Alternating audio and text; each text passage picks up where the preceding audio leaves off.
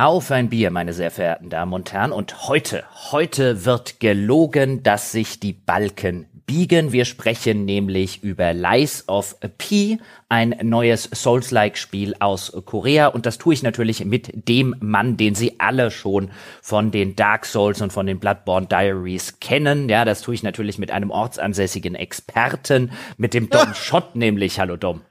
Ach, jetzt hast du mich schon wieder in so eine Situation gebracht, da kann ich jetzt wieder nur verlieren, weil jetzt achten wieder alle natürlich drauf. Naja, herzlich willkommen, ich freue mich richtig. Umso mehr jetzt. Und Achtung, das Geräusch. Wachsende Nase für alle, die es nicht Oh, den hast du dir doch gestern ja? Abend schon überlegt, oder? Tatsächlich, ich hatte hier mehrere Eröffnungen. Ich wollte eigentlich was anderes sagen, aber jetzt musste ich direkt drauf eingehen, dass du mich jetzt wieder in diese Favoritenrolle gebracht hast, weil das ist ja Quatsch. Das stimmt gar nicht, äh, aber gucken wir mal. Ja, aber das, aber das stimmt doch wohl, zumindest wenn ich das mit mir vergleiche, denn das ist das erste, ich würde jetzt sagen, richtige Souls-like-Spiel, das ich jemals intensiv gespielt habe. Ja, der Elden King ist zurück. genau, die Elden Ring Aufnahme, mein Gott, die hat sich aus so vielen Gründen in mein Gedächtnis eingebrannt. Da war ein ganz intensives Gespräch auf ganz unterschiedlichen Ebenen, aber du hast ja recht. Wir starten tatsächlich mit unterschiedlichen Hintergründen in dieses Spiel und in die Spielbesprechung rein. Das macht tatsächlich auch ganz interessant und ich ahne schon, das könnte auch ein Grund sein, warum wir, ich habe schon voraussehen können, so ein bisschen in unserem Austausch davor, mit unterschiedlichen Gefühlen aus dem Spiel wieder rausgekommen sind. Das kann natürlich sehr gut sein, da wird gleich drüber zu sprechen sein. Und äh, meine Damen und Herren, wer jetzt denkt, der Jochen hat doch Elden Ring gespielt, er hat sich doch selber als Elden King bezeichnet in dieser Podcast-Aufnahme. Stimmt doch gar nicht, dass das sein erstes Souls-like ist. Ich würde jetzt tatsächlich Elden Ring mal wegen der ganzen Open-World-Geschichte und so weiter ein bisschen rausnehmen, sondern so diese klassische Souls-like-Formel, die hier auch wie jetzt Dark Souls oder Bloodborne die hier jetzt auch einen Lies of äh, P bedient. Da habe ich tatsächlich noch keins sonderlich lange oder geschweige denn durchgespielt. Ja, und das ist jetzt sozusagen das erste. Ja, der Elden King ist hier, mhm. um jetzt aller Welt zu erzählen, ja, ähm, wie das hier richtig funktioniert mit dem Souls-like-Spiel, insbesondere dem Dom. Ja, also hier mhm. No Pressure und so weiter. Mhm. Ähm, ja, du, du, du klingst schon ganz begeistert. Reden wir über das nicht vorhandene Bier? ja. ja.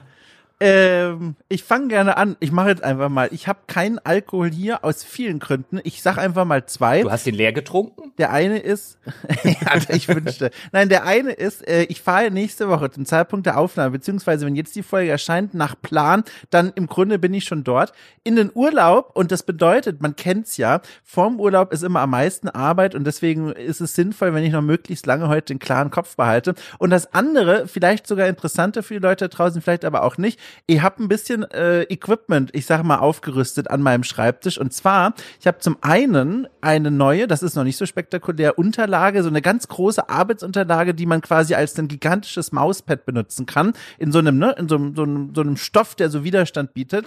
Äh, das ist das eine. Und jetzt kommt aber das andere. Hab mir eine neue Tastatur gekauft. Ich habe äh, jahrelang gearbeitet jetzt auf einer äh, 11 Euro Amazon Standard-Tastatur mit flachen Tasten und habe mir dann irgendwann gedacht, Dom, was ist denn los mit dir? Du schreibst jeden Tag vier Bücher, quasi das Äquivalent an Textmenge. Äh, warum kaufst du dir nicht mal ein ordentliches Arbeitsgerät? Und dann habe ich angefangen zu recherchieren und habe dann eine Tastatur gesehen, die mir so gut gefallen hat, dass ich sofort wieder die Recherche beendet und rein nach Optik eingekauft habe. und jetzt habe ich ey, wusste, ich krieg dich jetzt. So, und dann habe ich mir diese, habe ich mir diese Tastatur gekauft und das ist eine, äh, die Kenner werden es wissen, weil das ist eine bekannte Marke, das habe ich schon rausgefunden. Das ist eine Ducky, also eine mechanische Tastatur, die sieht aus wie eine alte Windows 95 Tastatur, aber fühlt sich also wunderschön an. Jeder Tastendruck kommt einem zu Bett gehen für meine Finger gleich. Wirklich, die sind so leicht angekühlt auch. Richtig schön. Und das ist der Grund, jetzt werden die Leute fragen, wie passt zusammen? Ich sag's gerne das ist der Grund, warum ich jetzt gerade nicht Sachen gerne am Schreibtisch habe, die, wenn sie umfallen, für nachhaltige Schäden sorgen. Deswegen nur destilliertes Wasser, das man leicht wieder auffüllen kann. Oh, okay. Dann bin ich mal gespannt, welcher Podcast derjenige ist, bei der du dir die mechanische Tastatur ruinierst. Oh, ja. ähm, aber na gut, das soll, das soll gerade noch so als, äh, als Erklärung durchgehen. Ich dachte schon, du hast jetzt kein Geld mehr für Bier. Nein, um Gottes Willen. So teuer war es nicht, zum Glück. Ja, ich, äh, ich wollte eigentlich trinken. Ich wollte sogar vielleicht zwei oder drei trinken, einfach weil ich so stolz bin und weil ich das Spiel so gerne mag und weil ich mich so auf die Folge gefreut habe. Und dann hat sich jetzt ganz kurz vor der Aufnahme allerdings mein Optiker gemeldet und hat gesagt, dass meine neue Brille fertig ist. Ah. Und die will ich jetzt tatsächlich dann noch holen. Ich bin sehr gespannt. Mhm. Toll. Äh, kannst du es beschreiben, das neue Gestell? Da gibt's ja auch die schönsten Formen und Farben. Ich habe jetzt sogar zwei neue Brillen.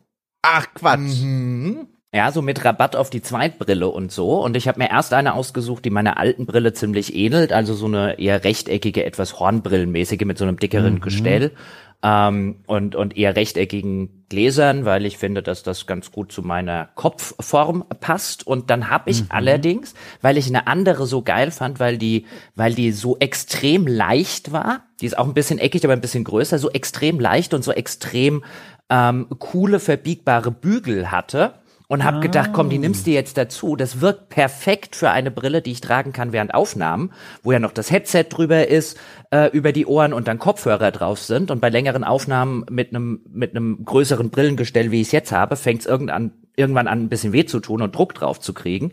Und dann habe ich gedacht, das ist jetzt meine Podcast-Brille. Oh, eine Podcast-Brille, das ist ja genial. Mhm. Mhm. Gibt es da irgendwann mal ein Bild von auf der Teamseite zum Beispiel? Da wäre es ja angemessen. Ja, vielleicht. Ah, mal, mal, mal gucken, wie sie mir jetzt gefällt. Ja, jetzt so mit okay. ein bisschen Abstand. Ja, vielleicht äh, schneide ich auch diesen Teil wieder aus der Folge raus, meine Damen und Herren. Sie wissen nur, dass ich eine Brille bekomme, bevor die Leute fragen, was ist denn mit der passiert? Und ich denke, aus dem Gottes Willen, wie sehe ich damit aus? ich werde das jetzt noch richtig schön referenzieren, die nächsten zweieinhalb Stunden lang, damit du richtig viel Arbeit hast, das rauszuschneiden und dann aber sagst, komm, fuck it, ich lass einfach drin. Das ist jetzt. Shots ja. fired! So. Ah, da ist er wieder, der, der Dom. Ja. Gut, reden wir über äh, Lies of P und meine sehr verehrten Damen und Herren, ich werde es jetzt schon ankündigen. Ich werde es bestimmt diverse Male falsch, nämlich Lies of Pi aussprechen, weil ich das ja. hier hinter den Kulissen immer mache und sich Sebastian dann immer voll drüber aufregt, dass es Pi heißt. Und deswegen sage ich immer absichtlich Pi und dann der Sebastian, das heißt P. Und äh, jetzt ist es wahrscheinlich so drin, dass ich das heute diverse Male falsch sagen werde. Ja, ich habe es hier tatsächlich auch schon wieder falsch in meinem Dokument notiert. Ich habe mir nämlich aufgeschrieben, wirklich Lies off und dann PI. Das ist ja schon wieder falsch. Es ist ja wirklich nur das P. Äh, genau, es ist ja nicht der Pi, da diese diese Quadratur da von äh, Schlag mich tot, ja. Ah, ja. Hier, Mathe Grundkurs. Halon ja. war ähm, sicher auch dabei. Äh, genau, sondern es ist äh, P englisch ausgesprochen für Pinocchio und den spielen wir auch in einer etwas äh, gewagteren Neuinterpretation, könnte man äh, sagen, von einem koreanischen äh, Studio. Ähm, auch etwas ungewöhnlich, dass sich die Koreaner ausgerechnet an, an so eine äh, europäische oder in dem Fall sehr italienische ähm, alte Geschichte äh, rantrauen und die neu interpretieren, was mir das Spiel schon mal auf den, auf den ersten Blick sozusagen sympathisch gemacht hat, denn das orientiert sich jetzt nicht vielleicht, wie man denkt, auch wenn das natürlich zusammenhängt jetzt an den, äh, bei mir als Kind gab es noch diese Zeichentrickserie mit Pinocchio. Die habe ich voll mhm. und ganz immer noch sozusagen vor Augen, wenn ich irgendwie an Pinocchio denke. Aber hier geht's insbesondere um äh, das, äh, den, den Roman, die Erzählung von Carlo Collodi. Und ähm, ich finde es sehr interessant, um so mal einzusteigen, was das Spiel aus dieser Prämisse macht, nämlich einen Pinocchio. Man könnte sagen, das ist Pinocchio in Bloodborne. Ja, und ich muss gestehen, das war eigentlich auch schon so ein Grund, warum ich ganz lange ein Desinteresse vor mir hergeschoben habe. André, erinnere ich mich, hat vor langer Zeit, bevor das Spiel erschienen ist, da schon mal so einen kleinen Podcast drüber gemacht und da schon ein bisschen äh, berichtet und erzählt. Ähm, das war, glaube ich, eine Demo, ne, die da Anspiel ja. war, im Rahmen ja. eines Next Fest, genau. Und ich habe diese zusammen, also diese Bestandteile gehört, Bloodborne und Neuinterpretation von Pinocchio und all das findet so ein bisschen zusammen in einer Welt, die auch wirklich so viktorianisch, ne, wieder hochaufragende dunkle Gebäude und alles ist so edel, viktorianisch, elegant und gleichzeitig scheint aber auch auf eine Weise die Welt untergegangen zu sein oder zumindest die Gesellschaft.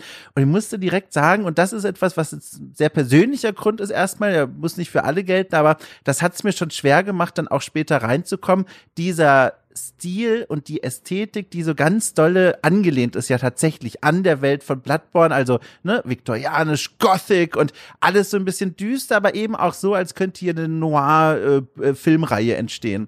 Und das war was, wo ich jetzt mit meinem persönlichen Geschmack draufgeschaut habe, mir gedacht habe, boah, ich glaube, ich mag die Burgen und Festungen dann doch lieber als so einen, als dieser Schauplatz. Das ist was, was mir bei Bloodborne schon nicht so super doll gefallen hat. Und hier leider, mich reißt es erstmal nicht mit. Jetzt muss ich natürlich ein bisschen Klugscheiße spielen, weil Lies of Ach so. P ist nicht viktorianisch. So, nämlich. Sondern der ganze Architekturstil und die ganze Ästhetik orientiert sich eher an der sogenannten Belle Epoque.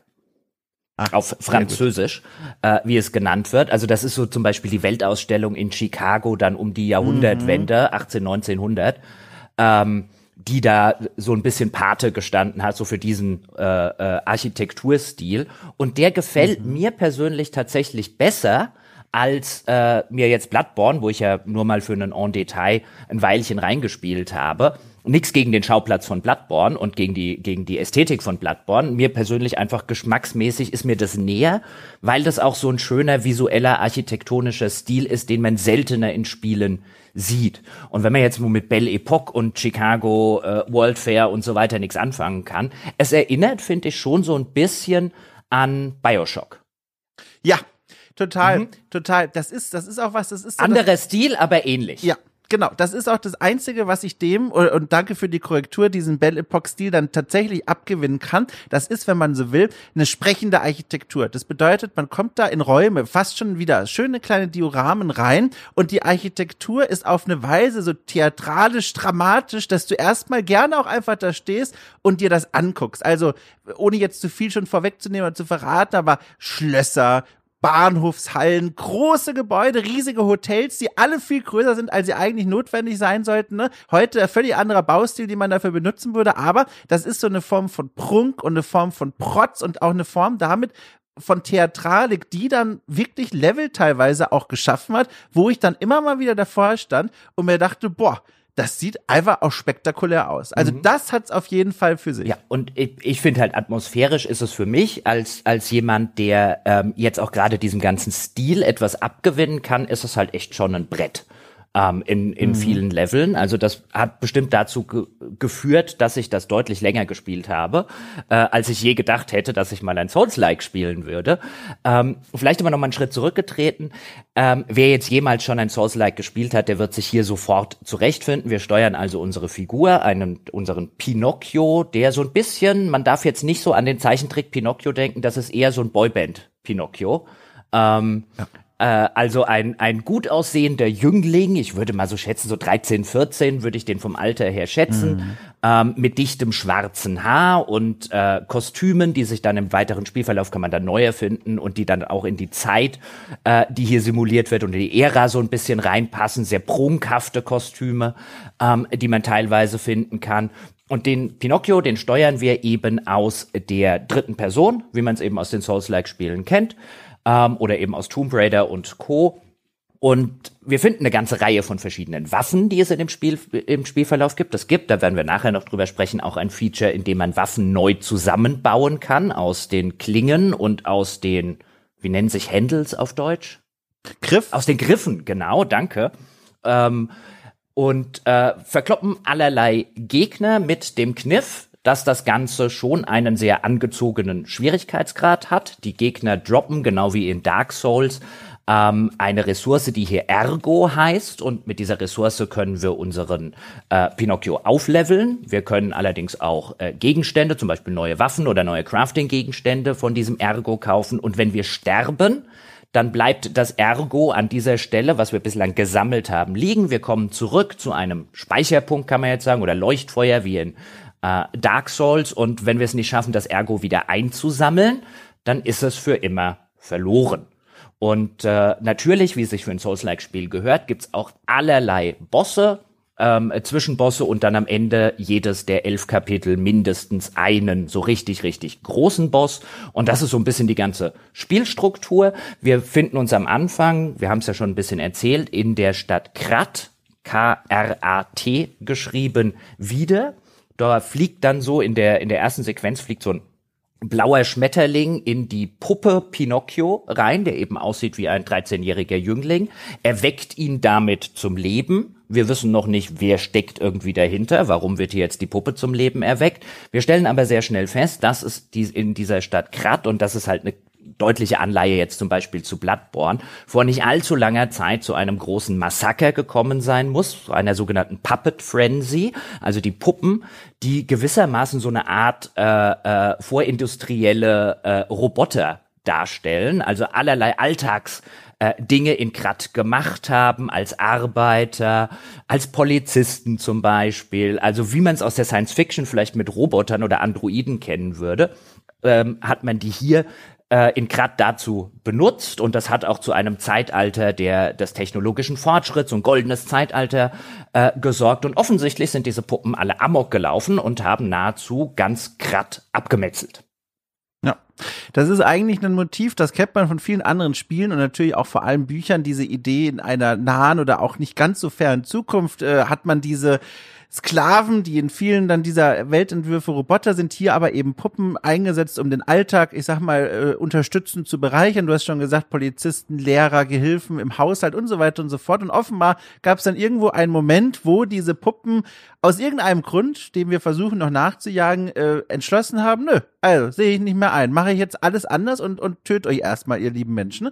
Und dann stolpert man eben direkt schon ab Spielbeginn über die Spuren dieser Verwüstung mhm. und das ist so eine Art von Storytelling, das kennt man aus Bloodborne und Co., dieses fragmentierte Erzählen, das einem ganz viel näher bringt von dem, was in der Welt passiert ist, bevor wir dazugekommen sind und das hat immer wieder ganz starke Erzählmomente und wird auch trotzdem gestützt von, wie ich fand, immer wieder Momenten, in denen auch ganz explizit dann die Story vorangetrieben wird. Also während du in einem Dark Souls da echt noch in Stunde 6 noch auf deiner Itembeschreibung Seite 3 nach Hinweisen suchst, ohne Witz, also was hier eigentlich gerade passiert und wer die Person ist, die da mit mir spricht, kommen hier immer mal wieder dieselben Figuren vorbei, beziehungsweise vielmehr du zu ihnen äh, und sie erklären dir als nächstes so, okay, vielen Dank, Pinocchio, ne? als nächstes gehst du dorthin, weil da ist dann dort und der, aber das wird eben gestützt durch diese Art des fragmentierten Erzählens, das Stolpern in Szenerien und das sich zusammenreimen, was hier passiert ist. Genau. Also ich würde auch sagen, das hat, zumindest soweit ich es beurteilen kann, eine deutlich stringentere Erzählung, als es jetzt vielleicht ja. viele der From Software Spiele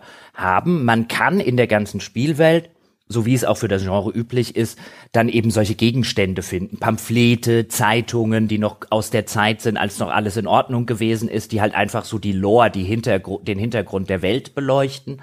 Aber es gibt auch sehr, sehr äh, klassische Erzählpassagen, entweder in Dialogen oder auch eben in Cutscenes, ähm, die das Spiel an, an geeigneten Momenten immer wieder ähm, äh, einsetzt. Und ich würde sagen, bis hin auch zum Ende des Spiels ähm, und insbesondere das Ende des Spiels ist es eigentlich, es, es, es gibt sich ein bisschen, würde ich sagen, ähm, komplexer und komplizierter, als es tatsächlich ist. Aber ich fand ja. der Payoff am Ende, der war ganz großartig.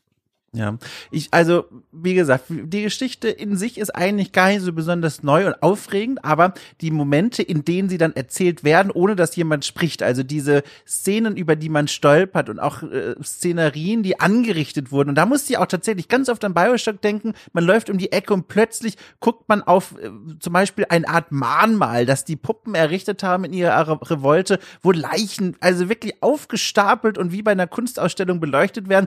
Das ist schon spektakulär spektakulär. Und das waren also ganz starke Momente, was diese Geschichte angeht, aber direkt zu Beginn hatte ich erst so mit ganz anderem zu kämpfen. Vielleicht können wir das so als Einstiegspunkt nehmen, nämlich ich sag mal mit dem Onboarding-Prozess in die Spielsysteme. Weil ich muss sagen, Jochen, das war also, also oh, ohne Witz. Hättest ich, also, du dir einen Mentor zur Seite gewünscht?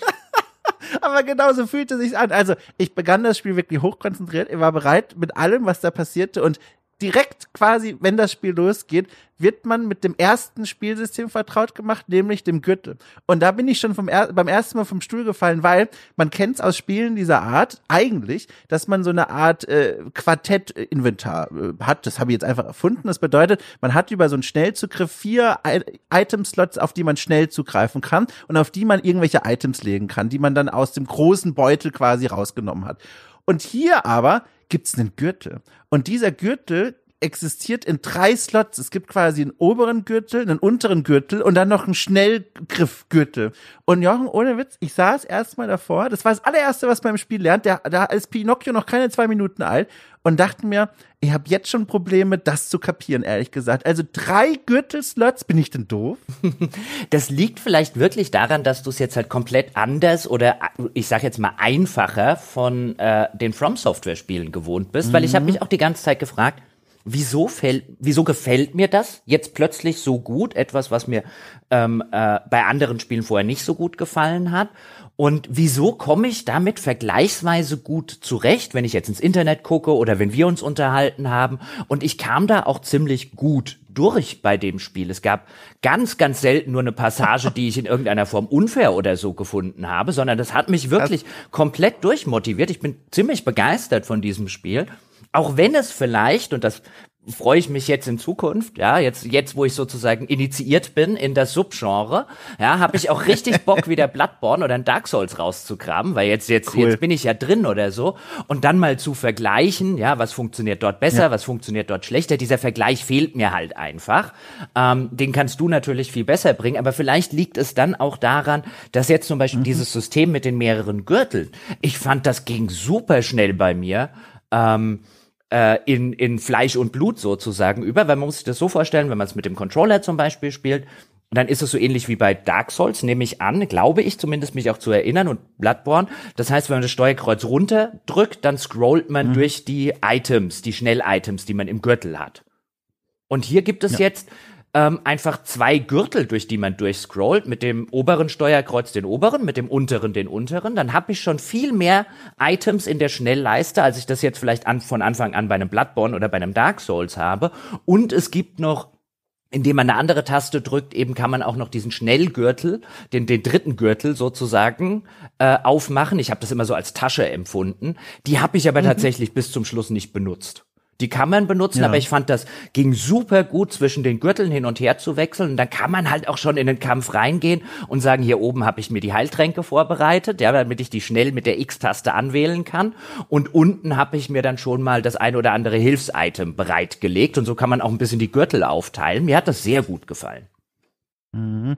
Ich hatte damit wirklich meine Probleme. Es kann wirklich sein, weil ich da anders, ich sag mal, sozialisiert wurde mit dieser Art Spiel und andere Menüs gewohnt bin, hatte ganz große Probleme dann auch zu priorisieren und zu überlegen, was packe ich denn jetzt eigentlich wo rein, weil ich habe ja im Grunde zwei unterschiedlich schnell zugreifbare Quick-Inventare und da erstmal für mich einen Weg zu finden, ne, habe mir dann natürlich irgendwie eine Logik überlegt, alles klar, in den oberen Gürtel, keine Ahnung, stecke ich jetzt Muniz äh, Sachen rein, die ich werfen kann, verschiedene Formen von Granaten, die es natürlich auch in diesem Spiel gibt gibt oder irgendwelche auch Gegenstände wie Rohre oder so, so rudimentäre Peitschen, die man einsetzen kann und die dann quasi konsumiert sind, also aus dem Inventar wieder verschwinden oder auch dann eben sowas wie Tränke gegen verschiedene Statusveränderungen oder all das. Da habe ich mir dann versucht, eine Logik zusammenzubasteln und ich muss auch sagen, das hat dann schon funktioniert, wie auch bei den vielen anderen Systemen, die da jetzt zu Beginn des Spiels also fast schon staccatoartig eingeführt werden irgendwie habe ich dann alles zusammengekriegt, aber der Onboarding-Prozess ohne Witz, ich glaube, wenn ich das privat gespielt hätte, das wäre schon wieder so ein Moment gewesen, wo ich mir gedacht hätte, ach, pff, das ist mir schon so überladen und das wird gar nicht so kunstvoll eingeführt, wie ich es mir wünschen würde. Weißt du, dass so irgendwie nach und nach, nach Stunde eins kommt dann das nächste System, nachdem man das erste gut kennengelernt hat. Hier ist das echt so, das Spiel springt auf einen drauf und sagt, so, das wird jetzt ganz kurz unangenehm, äh, das alles zu lernen, aber ich verspreche dir, die nächsten elf Kapitel, das wird super. Aber jetzt am Anfang müssen wir mal ganz kurz gemeinsam hier durch und das fand ich ein bisschen schwierig. Okay, ist interessant, wie da unterschiedlich die Perspektiven sind. Ich kam super rein in das Spiel. Ich stimme dir zu, das ja. bringt einem von Anfang an, man kommt am Anfang an so einem Bahnhof an und dann bringt es einem schon sehr, sehr schnell sehr viele Systeme bei. Aber bei mir hat das ganz gut geflutscht. Da gibt's dann ja auch den ersten größeren Gegner, den man sozusagen, mhm. den ersten Mini-Boss, den man über den Weg läuft, da bringt einem das Spiel dann äh, bei, dass man, ähm, wenn man eben genug pariert hat oder dem Gegner genug Schaden zugefügt hat, ähm, dass dann die Lebensleiste des äh, Gegners weiß umrahmt wird. Und wenn man dann einen schweren Angriff macht, dann ähm, staggert man den Gegner, also dann bringt man ihn vielleicht zu Fall oder in die Knie. Und dann kann man noch mit einem mit einem weiteren sehr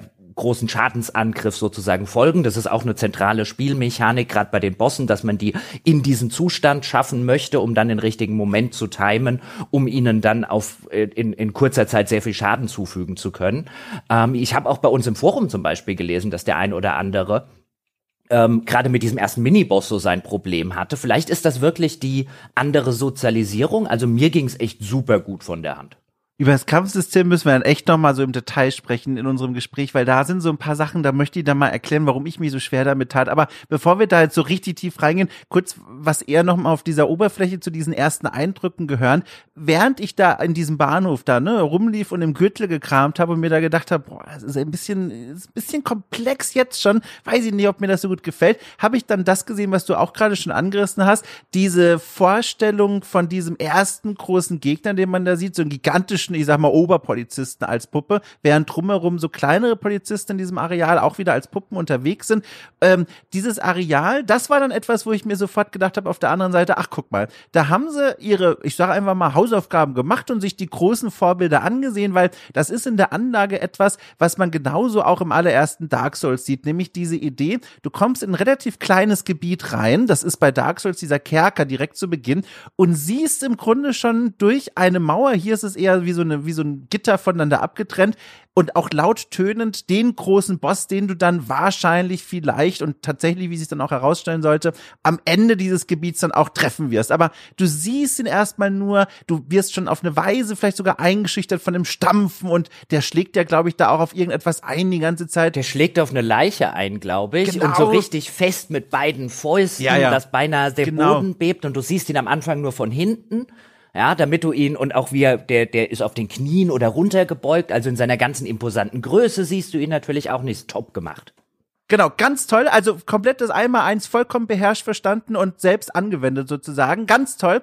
Äh, genau das, was man von so einem Spiel dann auch sich erhoffen sollte, weil es ganz kunstvoll ist auf eine Weise. Man sieht ihn, dann kämpft man sich da so zu ihm vor. Das geht so um Ecken und Windungen. Und dann, wenn man gegen ihn bestanden hat, kann man eine Freikürzung, äh, Abkürzung freischalten und dann kommt man aus dem Gebiet raus. Und dann hat man im Grunde in diesem ganz kleinen Komplex im Grunde die Essenz des Spiels erlebt einmal. Und danach wird das ganze Spiel einfach noch komplexer und größer, aber die Essenz ist in diesem ersten Level versammelt. Und da dachte ich mir, Mensch, du, die wissen, wie so ein Spiel funktionieren muss, das gefällt mir richtig gut. Genau. Ähm, man kann sich das für jemanden, der jetzt nicht in diesem Genre sehr bewandert ist, erstmal wie ein recht lineares Spiel vorstellen. Wir haben in der Regel einen vergleichsweise ja. linearen Pfad. Mal können wir links und rechts ein bisschen gucken. Es gibt aber keine weitläufigen Gebiete, wie es dann später bei Bloodborne der Fall ist. So hat man mir das zumindest gesagt.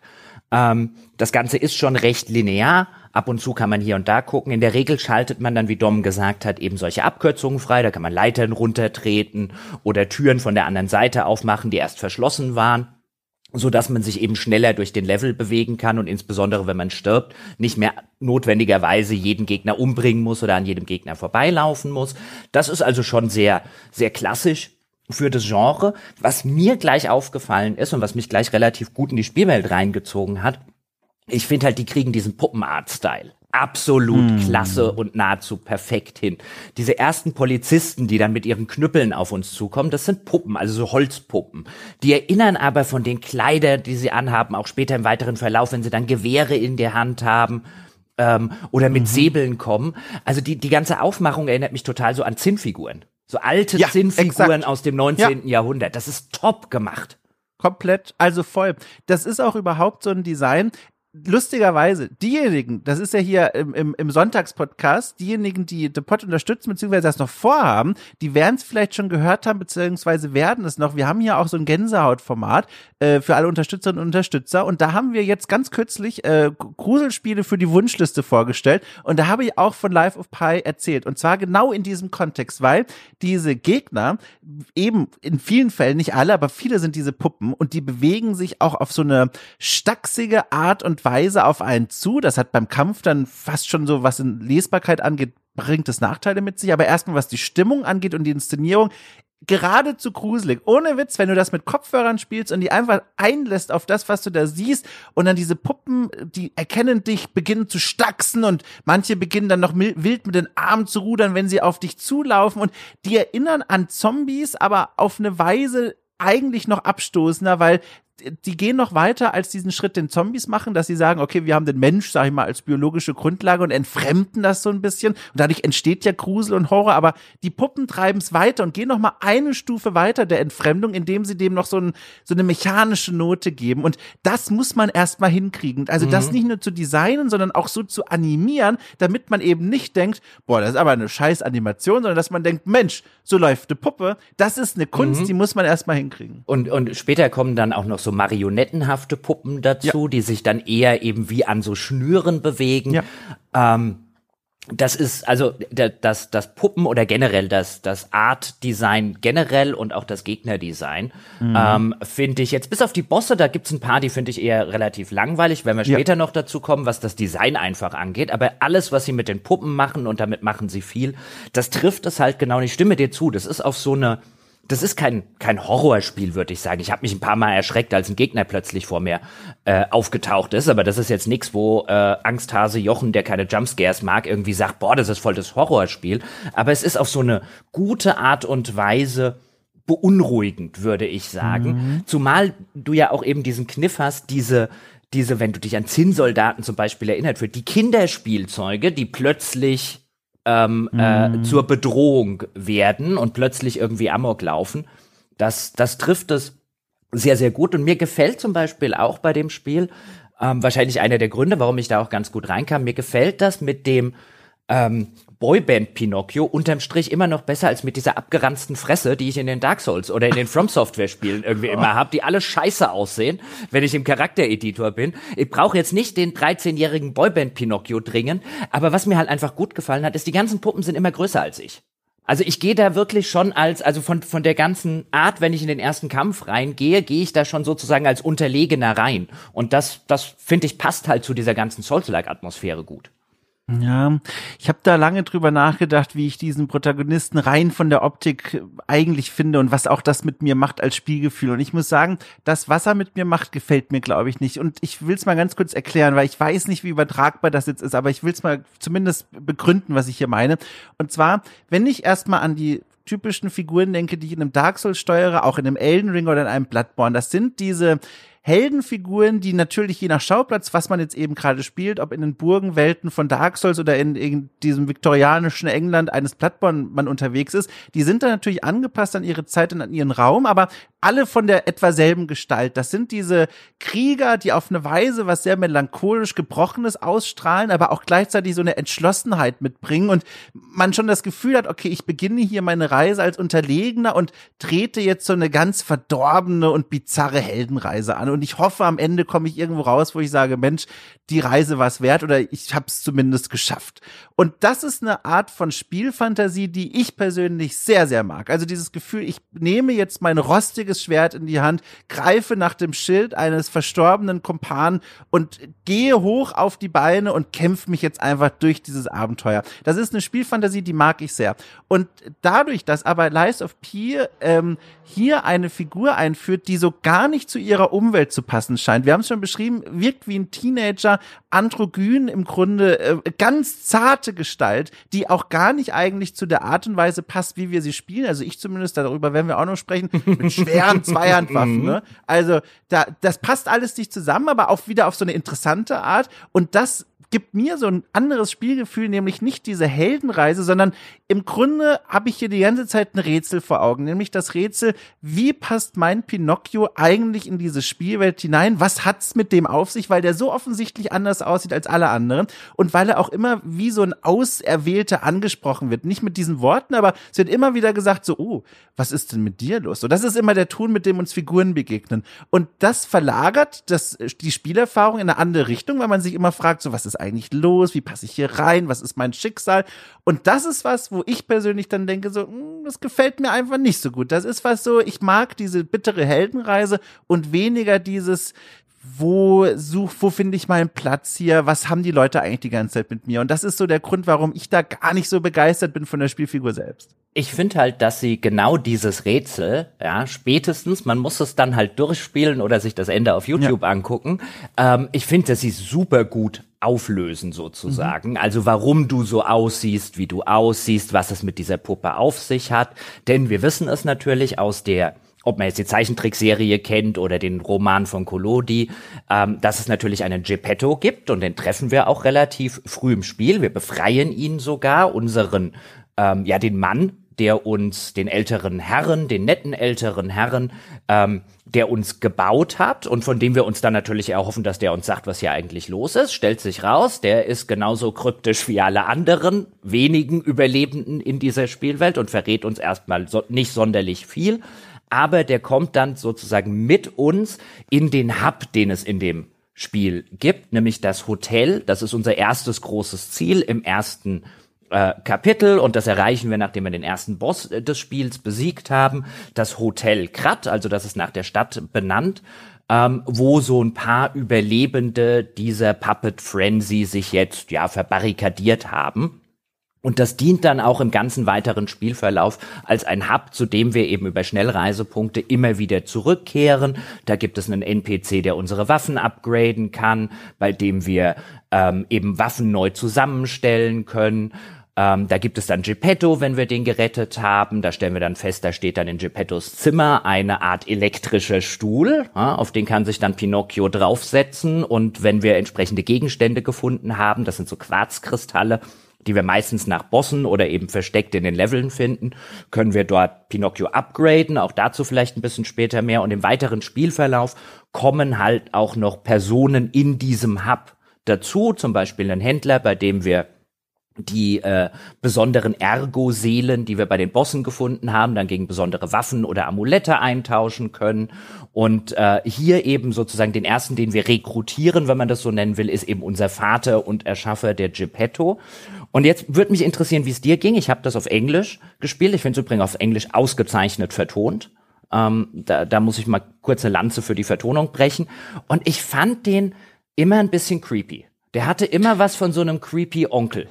Den Geppetto? Ja. Ja, ich habe sofort gedacht, als man dem zum ersten Mal begegnet, da wird der, sitzt er in so einer Kutsche und, und wird quasi belagert, wenn man so will, von einer Gestalt mit einer mit einer Art Tiermaske. Und äh, ich hatte sofort, als ich da hingegangen bin, dachte ich mir, okay, der mit der Tiermaske wird mein Freund, weil der wirkte auch jetzt ohne zu viel zu verraten, auf eine Weise sehr verzweifelt und händeringend. Und in der Kutsche hörte man, dann sitzt dieser Geppetto. Und dann stellt sie aber heraus, nee, es ist genau andersherum. Man muss gegen den kämpfen mit der Tiermaske und Geppetto kommt dann raus und sagt, Mensch, Dankeschön, mein Sohn, und ne, ab geht's zum Hotel. Und wie das jetzt klingt, aber naja, jedenfalls, äh, ich dachte mir die ganze Zeit, Du wirst sofort oder spätestens zum Abspann, keine Ahnung, wirst du mir den Dolch in den Rücken jagen, sobald sich die Gelegenheit gibt. Entweder, keine Ahnung, oh, meine Schöpfung muss wieder unter meine Kontrolle gebracht werden oder oh, mir gefällt nicht, wie du dich entwickelst in diesem Spiel, keine Ahnung. Ich hatte die ganze Zeit damit gerechnet und ich habe auch mich gefragt, warum und ich, ich kann es immer noch nicht so festmachen, weil eigentlich begegnet er uns ja auf eine sehr väterliche und, und, und richtungsweisende Art. Manchmal schwingt, wenn er mit uns spricht, und da kann ich direkt in dem Ton auch ebenfalls die englische Sprachausgabe ganz wundervoll loben, weil sie diese Nuancen hinbekommen. Es schwingt manchmal so eine Drohung mit. Es gibt in dem Spiel Momente, in denen man auch gewisse kleinere und mittelgroße Entscheidungen treffen kann aus Gesprächen heraus. Ich habe jetzt zum Beispiel bei deiner Beschreibung des Hotels herausgehört, dass du dich in einer Gesprächssituation anders entschieden hast wie ich, weil einer der Händler, den du gerade genannt hast, der war bei mir gar nicht im Hotel, sondern woanders.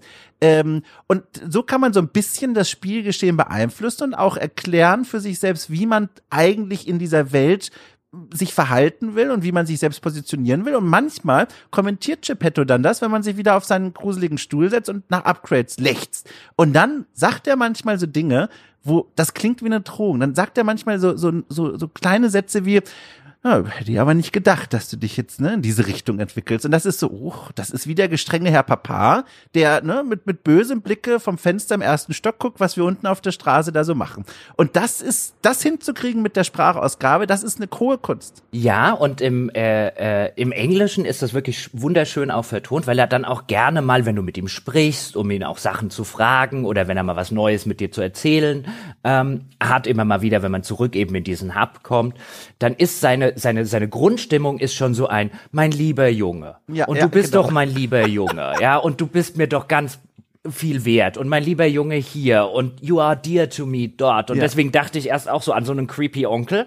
So ein, das ist mir zu viel, zu dick aufgetragen, aber schön vertont. Ja. Ähm, wohin das alles führt und ob das überhaupt wohin führt, wir wollen hier ja noch nicht spoilern, werden wir dann am Ende äh, in einem kleinen Spoiler-Teil, ich glaube, der ja, reicht uns heute, ähm, mal ganz das Ganze rekapituliert. Aber ich finde es einfach toll, wie das Spiel hier ähm, Fährten legt in Nuancen oder rote ja. Heringe. Kann ja auch sein. Kann ja sein, dass das am Ende, vielleicht ist er ja doch der liebe Mann. Ja. Wir wissen es nicht, aber wir denken, ja. mit dem stimmt was nicht. Apropos Fährten, ein schöner Moment, um das mal kurz so auch einfach zu sagen für die Leute da draußen, für diese weitere Einordnung im Verhältnis zu diesen anderen Souls-Spielen. Äh, Lies of Pi nimmt, äh, Pi, Entschuldige, nimmt, ich äh, habe sie angesteckt, ah, ich habe sie alle angesteckt. Oh, er muss einen Schluck Wasser trinken, Strafe. Ah nee, das ist mir zu gefährlich. Ich durste lieber, bevor ich er schützt doch direkt auf die Ducky. Nein, Gottes Willen. Also, genau, äh, im, im Vergleich gerade zu diesen Souls-Vorbildern nimmt das Spiel an tatsächlich vielen Stellen ich sage mal, Komfortanpassungen vor, die ich jetzt als jemand, der, äh, also jetzt wirklich mittlerweile, ich muss es ja leider gestehen, ich bin so einer geworden, so ein Dark Souls Narr geworden ist. Also ich mag diese Spiele wirklich sehr mittlerweile. Ähm, ich echt als äh, Erleichterung begrüßt habe. Und ein Beispiel ist eben hier im Hotel immer wieder zu sehen. Und zwar, wenn du das Hotel ansteuerst über ein Schnellreisesystem, funktioniert über die Checkpoints, die du während deines Abenteuers nach und nach freischaltest, äh, wird dir angezeigt in Form kleiner Porträtköpfchen, wer hat dir hier was Neues zu sagen. Und ohne Witz, das ist so eine Erleichterung, weil gerade diese Geschichte, ja, wir haben es ja schon gesagt, fragmentiert erzählt wird, nicht alle Personen haben immer etwas zu sagen und wenn, ist es gerne auch mysteriöser Kram. Und dann zu wissen, okay, wenn ich zurückkehre, sollte ich mit diesen Personen sprechen, wenn ich mag. Das ist so eine Erleichterung. Ich erinnere mich zurück an Dark Souls 2. Da ist der vergleichbare Ort, der, der zentrale Hub, der Safe Space, ein kleines Dörfchen, das ist fast schon zu viel, eine, eine Versammlung von Hausruinen eigentlich. Und da wohnen nach und nach immer mehr Leute. Und die müssen auch schon immer Angst gehabt haben, wenn ich von meinen Abenteuern zurückkam und die wussten, der wird uns jetzt alle anquatschen, weil er nicht weiß, wer von uns was Neues zu sagen hat. Und dann habe ich da immer meine Runden gezogen. André damals auch in den Diaries. Wir sind von allen Personen von A nach B nach C, da haben immer alle angeklickt und gesagt so, na, hast du irgendwas Neues mir Mhm. zu sagen? Und dann alle so, Auch, oder, oder wie früher auf der Normandy. Weißt Ja, du, bei genau. Mass Effect, nach jeder Mission, zu Ja. jedem hingewetzt, hast du was Neues zu erzählen? Genau, und das ist halt irgendwann ist es einfach nervig und dann das ist das ist einfach Quatsch und auch Zeit kostet das und das ist jetzt eine richtig nette Komfortfunktion, das nimmt nichts vom Spiel weg, im Gegenteil, es gibt dem was hinzu, fand ich sehr schön. Mhm.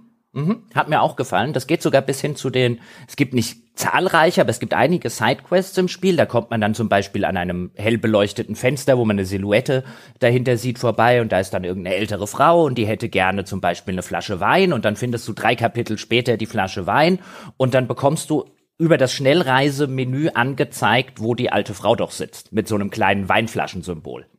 Da musst Ja. du dann nicht wieder, wo war die? Ich weiß, die war da irgendwo, aber wo ist da jetzt der nächste Schnellreisepunkt? Also da, da, da gibt dir das Spiel dann schon den Hinweis, das ist der nächste Schnellreisepunkt. Das finde ich sehr nett, weil ganz ehrlich, wo drei Kapitel später die Frau war, das finde ich jetzt nicht unbedingt gehört jetzt zu den Sachen, wo ich jetzt sage, ähm, ein echter Dark Souls Spieler macht sich da Notizen oder so. Also das, So. ja. Und spannenderweise würden, glaube ich, an der Stelle jetzt Leute widersprechen. Und das finde ich Bestimmt. nämlich, das finde ich nämlich jetzt hochinteressant, weil beim Hotel, wie gesagt, ist egal. Da musst du eh hin, das ist einfach nur Zeitersparnis. Da gewinnst du, äh, behaupte ich einfach mal, weder in Dark Souls noch in Lies of was auch immer viel an Wert. Aber dann genau gibt es auch diese Nebenmission. Und da saß ich dann davor und habe mich zum einen darüber gefreut, dass ich jetzt weiß, wann ich die Flasche wieder zu der Frau zurückbringen kann und oh, in welchem Kapitel war sie nochmal, alles klar. Auf der anderen Seite dachte ich aber auch an meine Momente jetzt zum Beispiel im Bloodborne, wenn du irgendwann mal an einem Fenster in dieser Welt vorbeikommst und da ist dann tatsächlich auch eine Frau in Bloodborne und sagt so, Mensch, draußen laufen die Werwölfe und die Kreaturen umher, hast du für mich einen sicheren Zufluchtsort? Und du stehst da, hast das Spiel gerade mal begonnen und denkst dir, ich, ich weiß selber nicht mal, wo ich hin soll. hier? Na, Alte. Ich habe keine Ahnung. Also lass mich doch einfach in Frieden. Und dann spielt man sich so sein Spiel zurecht, ne? Und dann in zwei Stunden kommt man äh, in eine Kathedrale, besiegt da einen Boss, stellt fest, der war ja optional. Ich dachte, das wäre hier ein Hauptboss und steht dann in der Kathedrale und ärgert sich sogar noch in meinem Fall damals und denkt sich so, man, den ganzen Kram auf mich genommen für nix. Und dann gab es diesen Moment. Ich mach kurz das, äh, das äh, Geräusch, wenn man eine flinke Idee hat. Achtung. So, das Geräusch war da und ich dachte mir, Moment mal, hab doch vorhin die Frau da gesehen vor vielen Stunden und dann den Weg auf sich zu nehmen, hinzureisen, das ist mühsam und mühselig, aber es baut sich dadurch so eine eigenschafte Spannungskurve auf, dass man sich denkt so, um Gottes Willen, vielleicht, vielleicht habe ich den Ort gefunden und vielleicht gibt's da eine mächtige Belohnung oder ich verändere hier irgendwas in der Welt. Ich traue diesem Spiel ja alles zu, weil es sich eben nicht erklärt und dadurch wird das so eine Wundertüte, so ein, ein Bloodborne zum Beispiel, in dem solche Überraschungen und solche Momente der Eigeninitiative möglich und dann eigentlich auch immer belohnt werden. Und Lies of Pi, Pi, wie auch immer, geht den anderen Weg und sagt, gut, wir kürzen das hier alles füreinander so ein bisschen ab. Wir sagen dir ganz genau, wenn du die Flasche hast, dann kannst du der Frau zurück, dann kriegst du deine Belohnung. Das ist auf eine Weise unmittelbar belohnend da. Du hast direkt das Dankeschön und denkst dir, Mensch, guck mal, wieder eine To-Do abgehakt.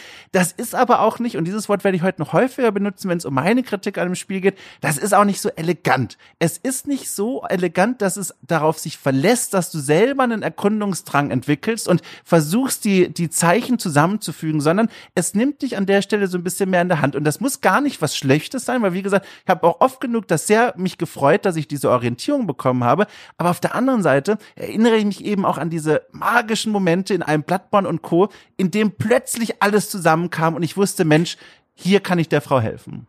Also zunächst stellen wir eine Sache fest. Der äh, Dom hat als Kind sehr viel Vicky und die wilden Männer gesehen. Warum? Ja, wenn du so schnippst, das kommt doch aus Vicky. Ach so, daher kommt das. Ja, erstmal so an der Nase reiben und dann ich hab's. Ah, du ja. hast recht, daher kommt es. Ah, Doms, Doms Kindheit analysiert.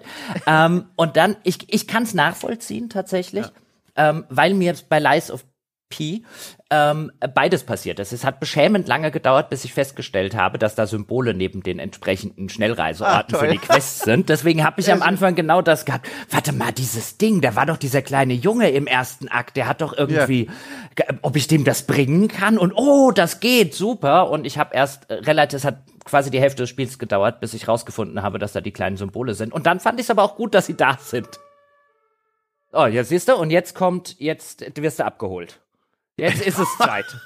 Ja, jetzt kommen so, meine Damen und Herren, mit dem, mit den weißen Westen, ja. Mit aller Stärke habe ich mich zurückgehalten. Ich wollte so gern darauf antworten und wusste aber nein, um, um das, den Leuten da draußen die bestmögliche Hörerfahrung zu bieten, halte jetzt mal kurz den Mund an, dann konnte ich aber jetzt nicht mehr.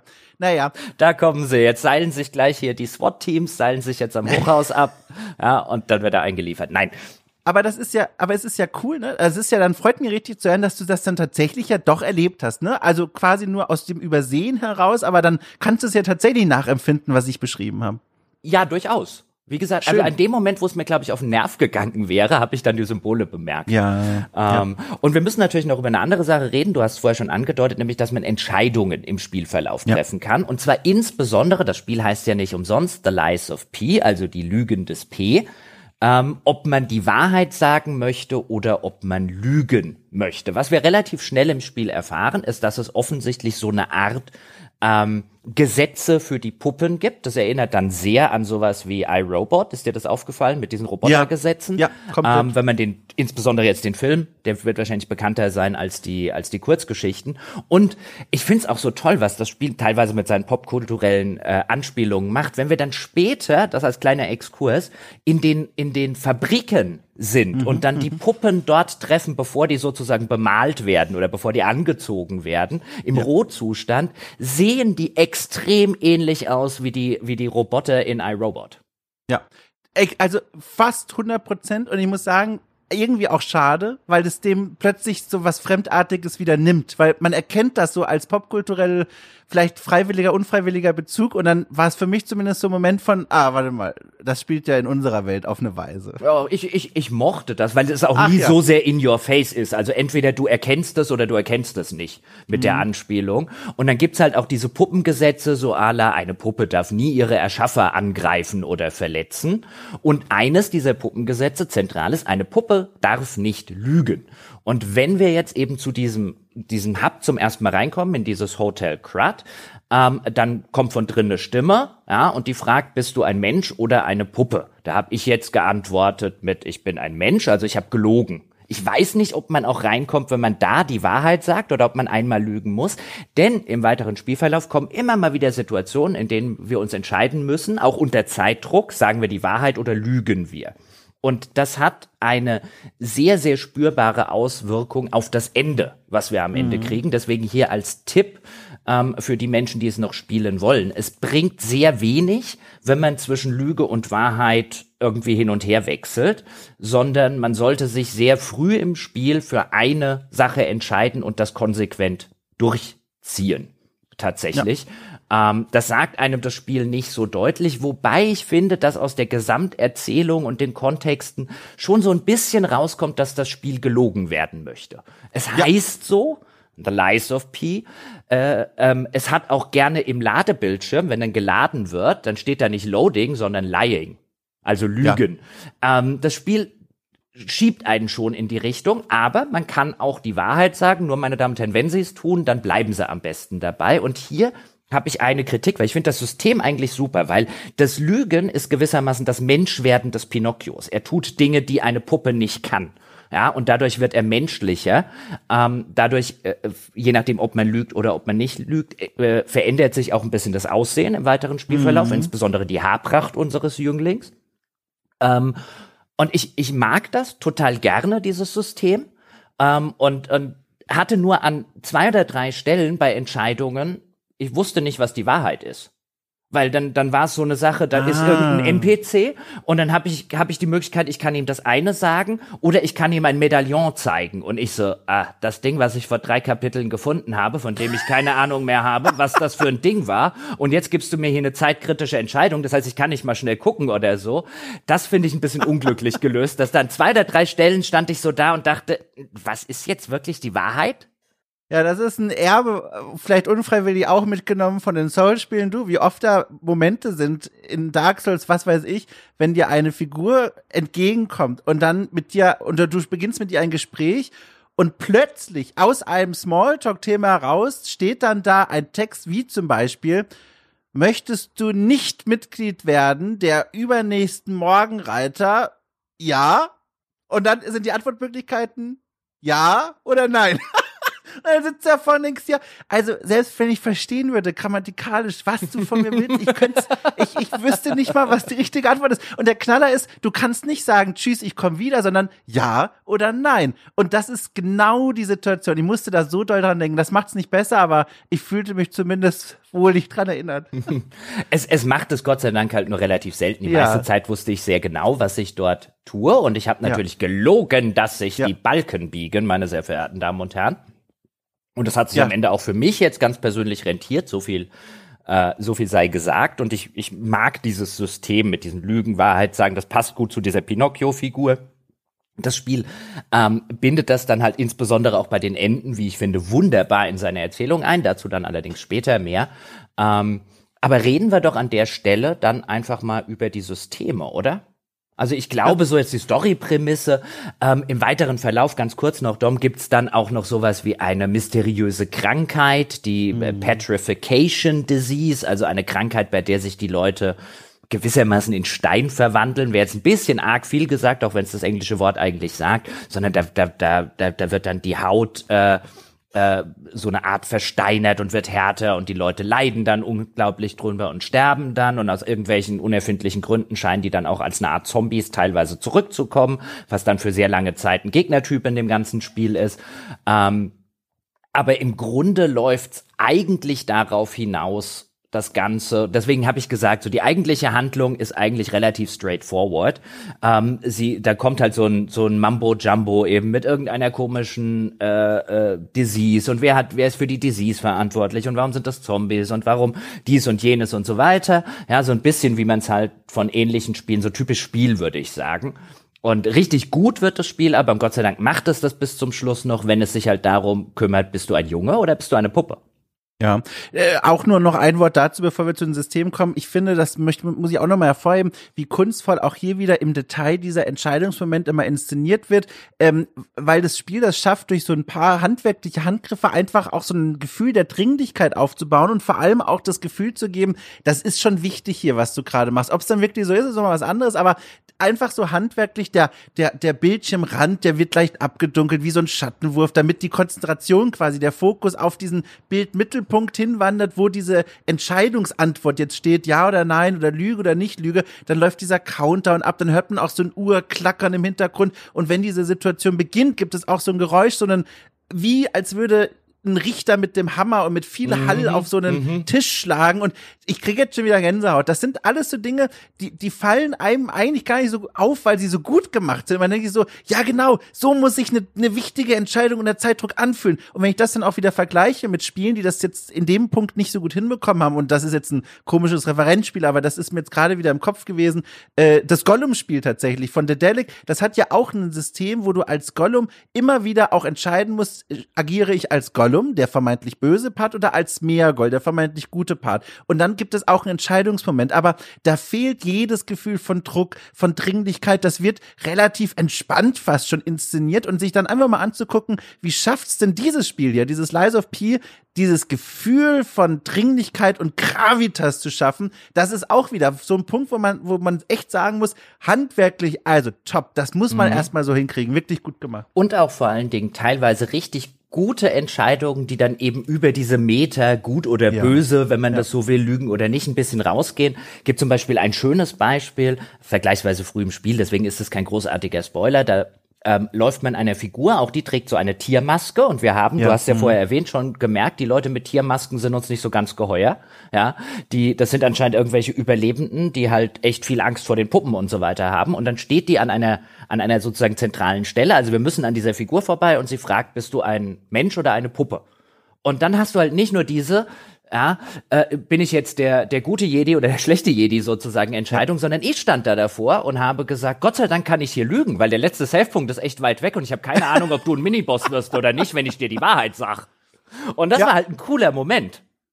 Ja, und da, manche wollen auch den Weg zum Hotel wissen. Und dir wird vorher gesagt im Hotel, du, ne, wir sind hier gut für uns, du musst jetzt hier noch mehr Leute reinlassen. Ich sag's etwa extra so ein bisschen lapidar, um nicht zu viel von der Story zu sagen, aber ne, die im Hotel sagen schon, du, wir sind voll, sag ich mal. Und die Leute da draußen sagen, nö, ihr würdet gerne irgendwo hin, wo es sicher ist. Und dann kannst du auch entscheiden, das ist keine klassische Lüge, sondern du kannst denen einen Ort nennen und dann kannst du entscheiden, sagst du Hotel oder sagst einen anderen Ort. Und auch das, das sind so Entscheidungen, du hast das Gefühl, das ist echt wichtig, was du jetzt hier sagen wirst, aber du kannst doch nicht so richtig absehen, warum es wichtig wird. Und das mag ich auch sehr. Ja, äh, das schon.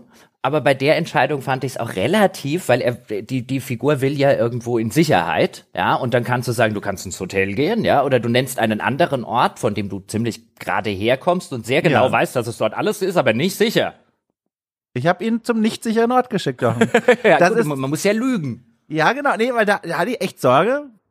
Da bringe ich hier Unruhe ins Hotel. Und das ist ja ein gutes Zeichen, dass ich mir die Gedanken gemacht Ja. habe, ne? Weil das bedeutet, ich, die Welt hat mich da schon so ein bisschen im Griff gehabt. Und das ist ja was Schönes. Ja, aber jetzt reden wir ein bisschen, Ja. weil es sind ja auch sehr mechanische Spiele, diese, Oh ja. diese äh, Souls-like-Spiele. Jetzt reden wir ein bisschen über die Mechanik und dann springen wir doch gleich mal zur Kampfmechanik, die mich echt ganz gut gepackt hat. Dazu dann jetzt gleich ein bisschen mehr, aber ich glaube, wir fangen mit dir an, Dom, weil du hast da, glaube ich, so ein paar mehr Sachen zu kritteln als ich und wir, wir, wir kritteln ja gerne.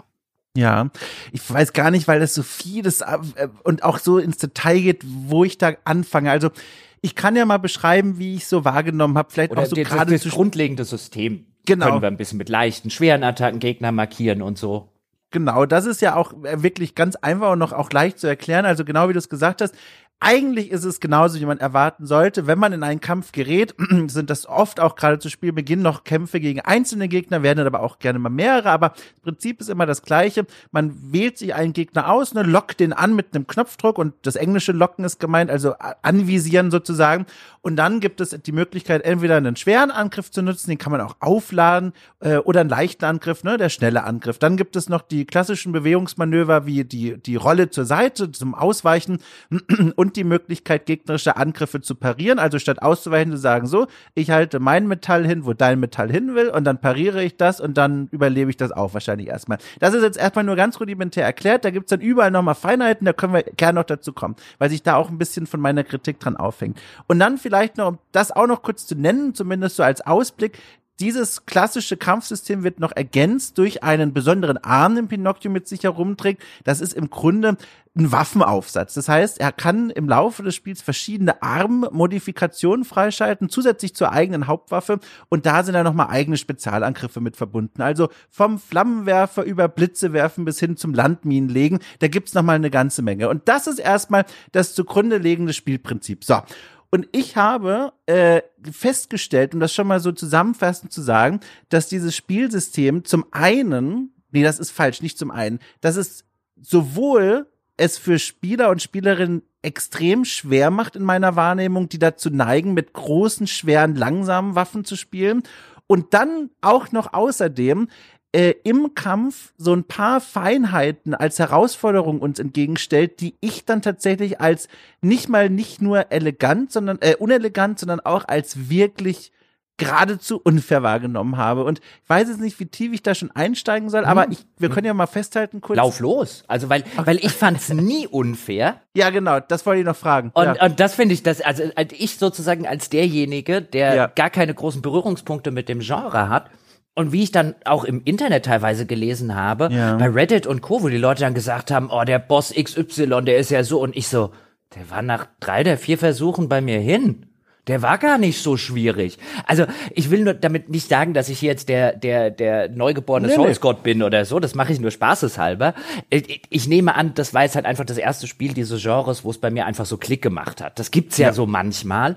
Ähm, ich glaube, ich habe dir im, im Skype so diesen, diesen, so, so, so die Parallele gesagt, das ist wie, so ging es mir zum Beispiel mit Science-Fiction-Literatur, dass ich ein paar Sachen gelesen hatte und immer gedacht habe, was finden die denn alle an dem? Und dann habe ich lange nichts gelesen. Und dann findest du das eine Buch, das bei dir jetzt funktioniert, ja, das eine Ding, das dich so reinbringt, dann machst du richtig Klick und danach bist du ja. Science-Fiction-Fan.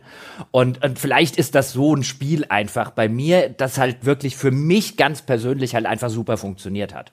Ja, also ich muss auch vorauswerfen, insgesamt, da gab es echt Stellen, wo ich lange gehangen bin, bei Bossen vor allem. Ein, zwei Bosse, war wirklich absurd lange. Insgesamt kam ich da auch ganz gut durch, aber ich muss sagen, es hat nicht so viel Spaß gemacht, weil, und jetzt kehre ich wieder zurück zur Kritik, da so ein paar Dinge passieren, die ich zumindest als nicht elegant beschreiben würde. Um mal ein Beispiel herauszugreifen, das hoffentlich für die Leute da draußen auch irgendwie nachvollziehbar ist, die da jetzt nicht jeden Tag solche Spiele spielen.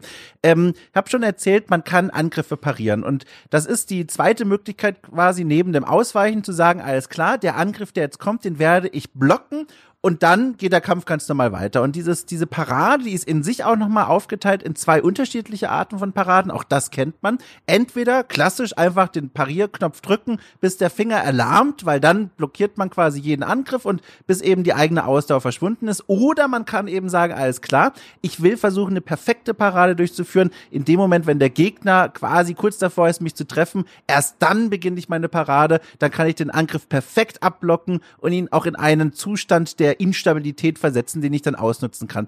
Meine Kritik geht jetzt an dem Punkt weiter, wenn man die ganz normale Parade ausführt, weil hier passiert jetzt etwas, das erstmal geborgen ist aus einem der großen Vorbilder fürs Kampfsystem, nämlich Bloodborne. Und das ist erstmal eine gute Idee, weil sie auch im Bloodborne gut funktioniert hat. Und zwar diese Überlegung, wenn ein Gegner auf meine gehaltene Parade einschlägt, dringt trotzdem so ein bisschen Schaden durch. Und das ist was, das kennt man aus vielen Spielen dieser Art, vollkommen in Ordnung. Das soll verhindern, dass du turtles, also wirklich einfach nur die ganze Zeit parierst und wartest, dass du dein Frame, dein Fenster bekommst, in dem du angreifen kannst. Das ist eine gute Sache. Jetzt kommt aber der Knackpunkt und das ist so eine Kleinigkeit, die sich aber total bemerkbar macht, wie ich finde. Jetzt stehe ich also hier mit meiner mächtigen Zweihandwaffe und pariere mit ganz normaler Parade einen gegnerischen Angriff. Dann wird mir oben im Lebensbalken angezeigt, alles klar, Schaden weitestgehend abgewehrt, aber ein bisschen Schaden ist noch übrig. Und jetzt macht mir das Spiel das Bloodborne-Angebot, wenn ich jetzt innerhalb eines kurzen Zeitfensters zurückschlage und den Gegner verletze mit einem, mit einem eigenen Angriff, kann ich mir die eben verlorenen Gesundheitspunkte wieder zurückholen, die ich bei der Parade quasi eben geopfert habe, trotz meiner Abwehr. Und das ist ein System, das hat auch Bloodborne. Und das führt im Bloodborne dazu, dass die Kämpfe super dynamisch werden, weil du kannst dich nicht zurückziehen. Das Spiel will, dass du immer in die Offensive gehst, dass du dich nicht ausruhst, dass du immer versuchst, diese Lebenspunkte wieder zurückzuholen. Und die Kämpfe, die daraus entstehen, sind super schnell, aggressiv und das packt dich auf eine gewisse Art und Weise und fordert auch Spielertypen wie mich heraus, die eher passiv spielen, wie ein Panzer, der anrollt und langsam alles niederwalzt. Und jetzt kommt aber der Knackpunkt, warum ich da zum Beispiel total lange dran abgeprallt bin und mich erstmal neu einstellen musste auf ein, wie ich finde, weniger gutes System. Und zwar, wenn du jetzt ausholst zu diesem Angriff, um deine Lebenspunkte zurückzuholen, gibt es normalerweise in diesem Genre, sage ich mal, die Einigung, dass man sagt, okay, sobald dein Angriff, gerade der schwere Angriff, ein gewisses Animationsfenster überschritten hat, hast du so eine Art Hyper Armor, nennt man das. Also das bedeutet, dein Angriffsfenster wird jetzt nicht mehr unterbrochen. Selbst wenn der Gegner dich jetzt nochmal angreift, du führst deinen schon gestarteten Angriff aus. Und damit kannst du kalkulieren.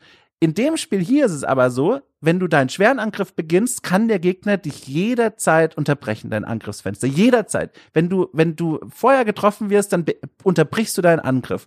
Und das in Kombination damit, dass ich schwere Waffen in diesem Spiel geführt habe, sorgt dafür, dass für mich dieses System eigentlich nicht mehr benutzbar war. ich hatte nie die Geschwindigkeit, die notwendig war, um mir diese Lebenspunkte rauszuholen. Und in meinen Augen ist das dann eigentlich ein Zeichen für ein System, das nicht komplett durchdacht ist, wenn ich im Grunde komplett drauf verzichten muss, außer ich wechsle die Waffe. Aber das ist ja eigentlich auch Quatsch, weil die schweren Waffen sind ja ein Angebot des Spiels. Und dann zu sagen, na gut, dann fällt einfach ein komplettes Waffensystem weg, wenn ich auf dieses Feature zurückgreifen will, erscheint mir wie ein Designfehler. Und jetzt würde ich mal gerne wissen, wie du hm. dazu standest. Hm.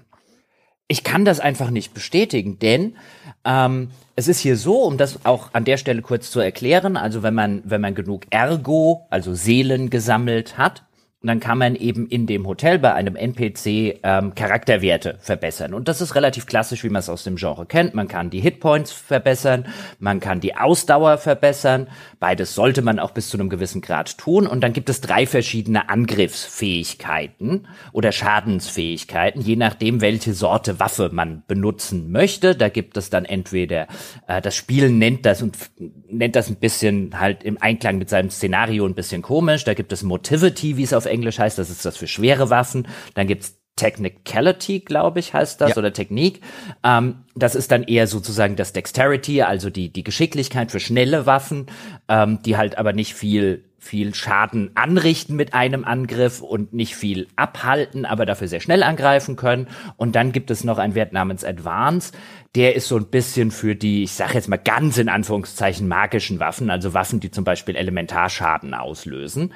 Die skalieren damit. Ähm, dazu gibt es noch, das können wir an der Stelle kurz erwähnen, einen ganz eigenen Wert, den es Capacity nennt, also gewissermaßen eine Tragfähigkeit. Wenn man das im mhm. weiteren Spielverlauf nicht erhöht, dann kann man irgendwie zum Beispiel viele schwere Waffen nur noch mit Einschränkungen benutzen. Viele Amulette, das sind die Ausrüstungsgegenstände des Spiels, die uns verschiedene Boni bringen, kann man dann nicht mehr nehmen, ohne sofort überladen zu sein. Und so richtig überladen will man nicht sein, weil dann die Ausdauer massiv sinkt und ähm, die Geschwindigkeit des Charakters. Also das ist einfach so ein Wert, den man im Laufe des Spiels immer so ein bisschen mitlevelt, je nachdem, für welche Waffenart man sich auch entscheidet, weil wenn man schwere Waffen dabei haben will, vielleicht zwei schwere Waffen gleichzeitig, zwischen denen man hin und her wechseln kann, dann muss man halt den Tragewert entsprechend erhöhen.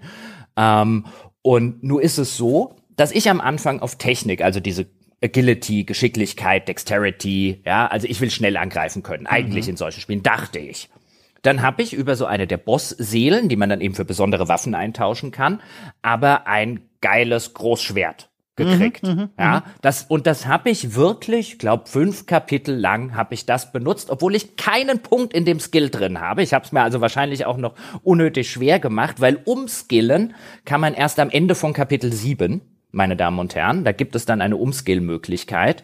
Das ist mehr als die Hälfte des Spiels ist da schon rum. Also das sei an der Stelle gesagt, die kommt vergleichsweise spät. Und ich dachte, ich warte jetzt, ich warte jetzt und dann skill ich halt alles schön auf einmal um. Stellt sich dann raus, dass ich dann eine bessere Technikwaffe gefunden habe und nicht mehr umskillen musste. Aber mhm. will damit sagen, ich habe lange Zeit mit einem Großschwert, ich nehme an, das wirst du auch eine Weile benutzt haben. Das Ding ist nämlich einfach geil. Nee, ich hatte tatsächlich diese Pipe, so eine richtig dicke, wie, oh. wie so, wie eine Rohrzange quasi, richtig schwere Waffe. Oh ja, der, der, der, der, der Bongo-Kall. ist bei mir okay. der Bongo-Kall. ja, ja, gut. Ich habe, also, dazu kommen wir dann später, warum es der Bongo-Kall gibt, aber äh, äh ich hatte Bongo-Kall, habe ich sehr gerne dabei gehabt. Und ähm, ich habe aber halt dieses Schwert äh, sehr gerne benutzt. Ich habe da, mhm. hab da mehrere Bosse damit klein gehauen. Ich bin da auch durch die normalen Level gegangen. Das war quasi meine ausschließliche Waffe, trotz keinem Wert in der entsprechenden Fähigkeit. Also die ist bei mir halt einfach schadensmäßig schlecht skaliert. Aber ich hatte 0,0 Probleme mit dem System, das du beschreibst. Im Gegenteil, mit dem Schwert konnte ich mir immer, erstens kriegst du vergleichsweise wenig Schaden mit so einer schweren Waffe. Das heißt, du kannst auch einfach mal welche fressen, gerade bei Bosskämpfen, wo du sagst, das bisschen, was quasi durch meine normale Parade durchgeht, geht, macht eh relativ wenig Schaden, weil das Schwert halt einfach viel Schaden abhält und wenig durchkommt im Vergleich zu einem Degen oder so. Der hält halt nur wenig ab, da kommt viel durch. Äh, ich hatte wenig Probleme mit dem Gegenteil. Ähm, Gerade bei den im, im normalen Spielen, wenn es jetzt keine Bosse waren und wenn ich ein bisschen vorsichtig gespielt habe, hau doch auf mich drauf, das hole ich mir gleich im nächsten Schlag wieder zurück. Also genau das System, das für dich jetzt aus, aus den genannten Gründen nicht funktioniert hat, für mich super funktioniert. Ja, das ist ja also wirklich, ich hatte fest damit gerechnet, dass du dann mit so einer Agilitätswaffe oder so gespielt hast, weil das ist wirklich krass, weil wir dann ähnliche Bedingungen hatten, aber da anders rausgegangen sind. Zumal, ich muss auch sagen, im nächsten Schritt macht das Spiel einen auch nicht einfacher äh, und das ist auch eine kleine Kritik an der Stelle dann.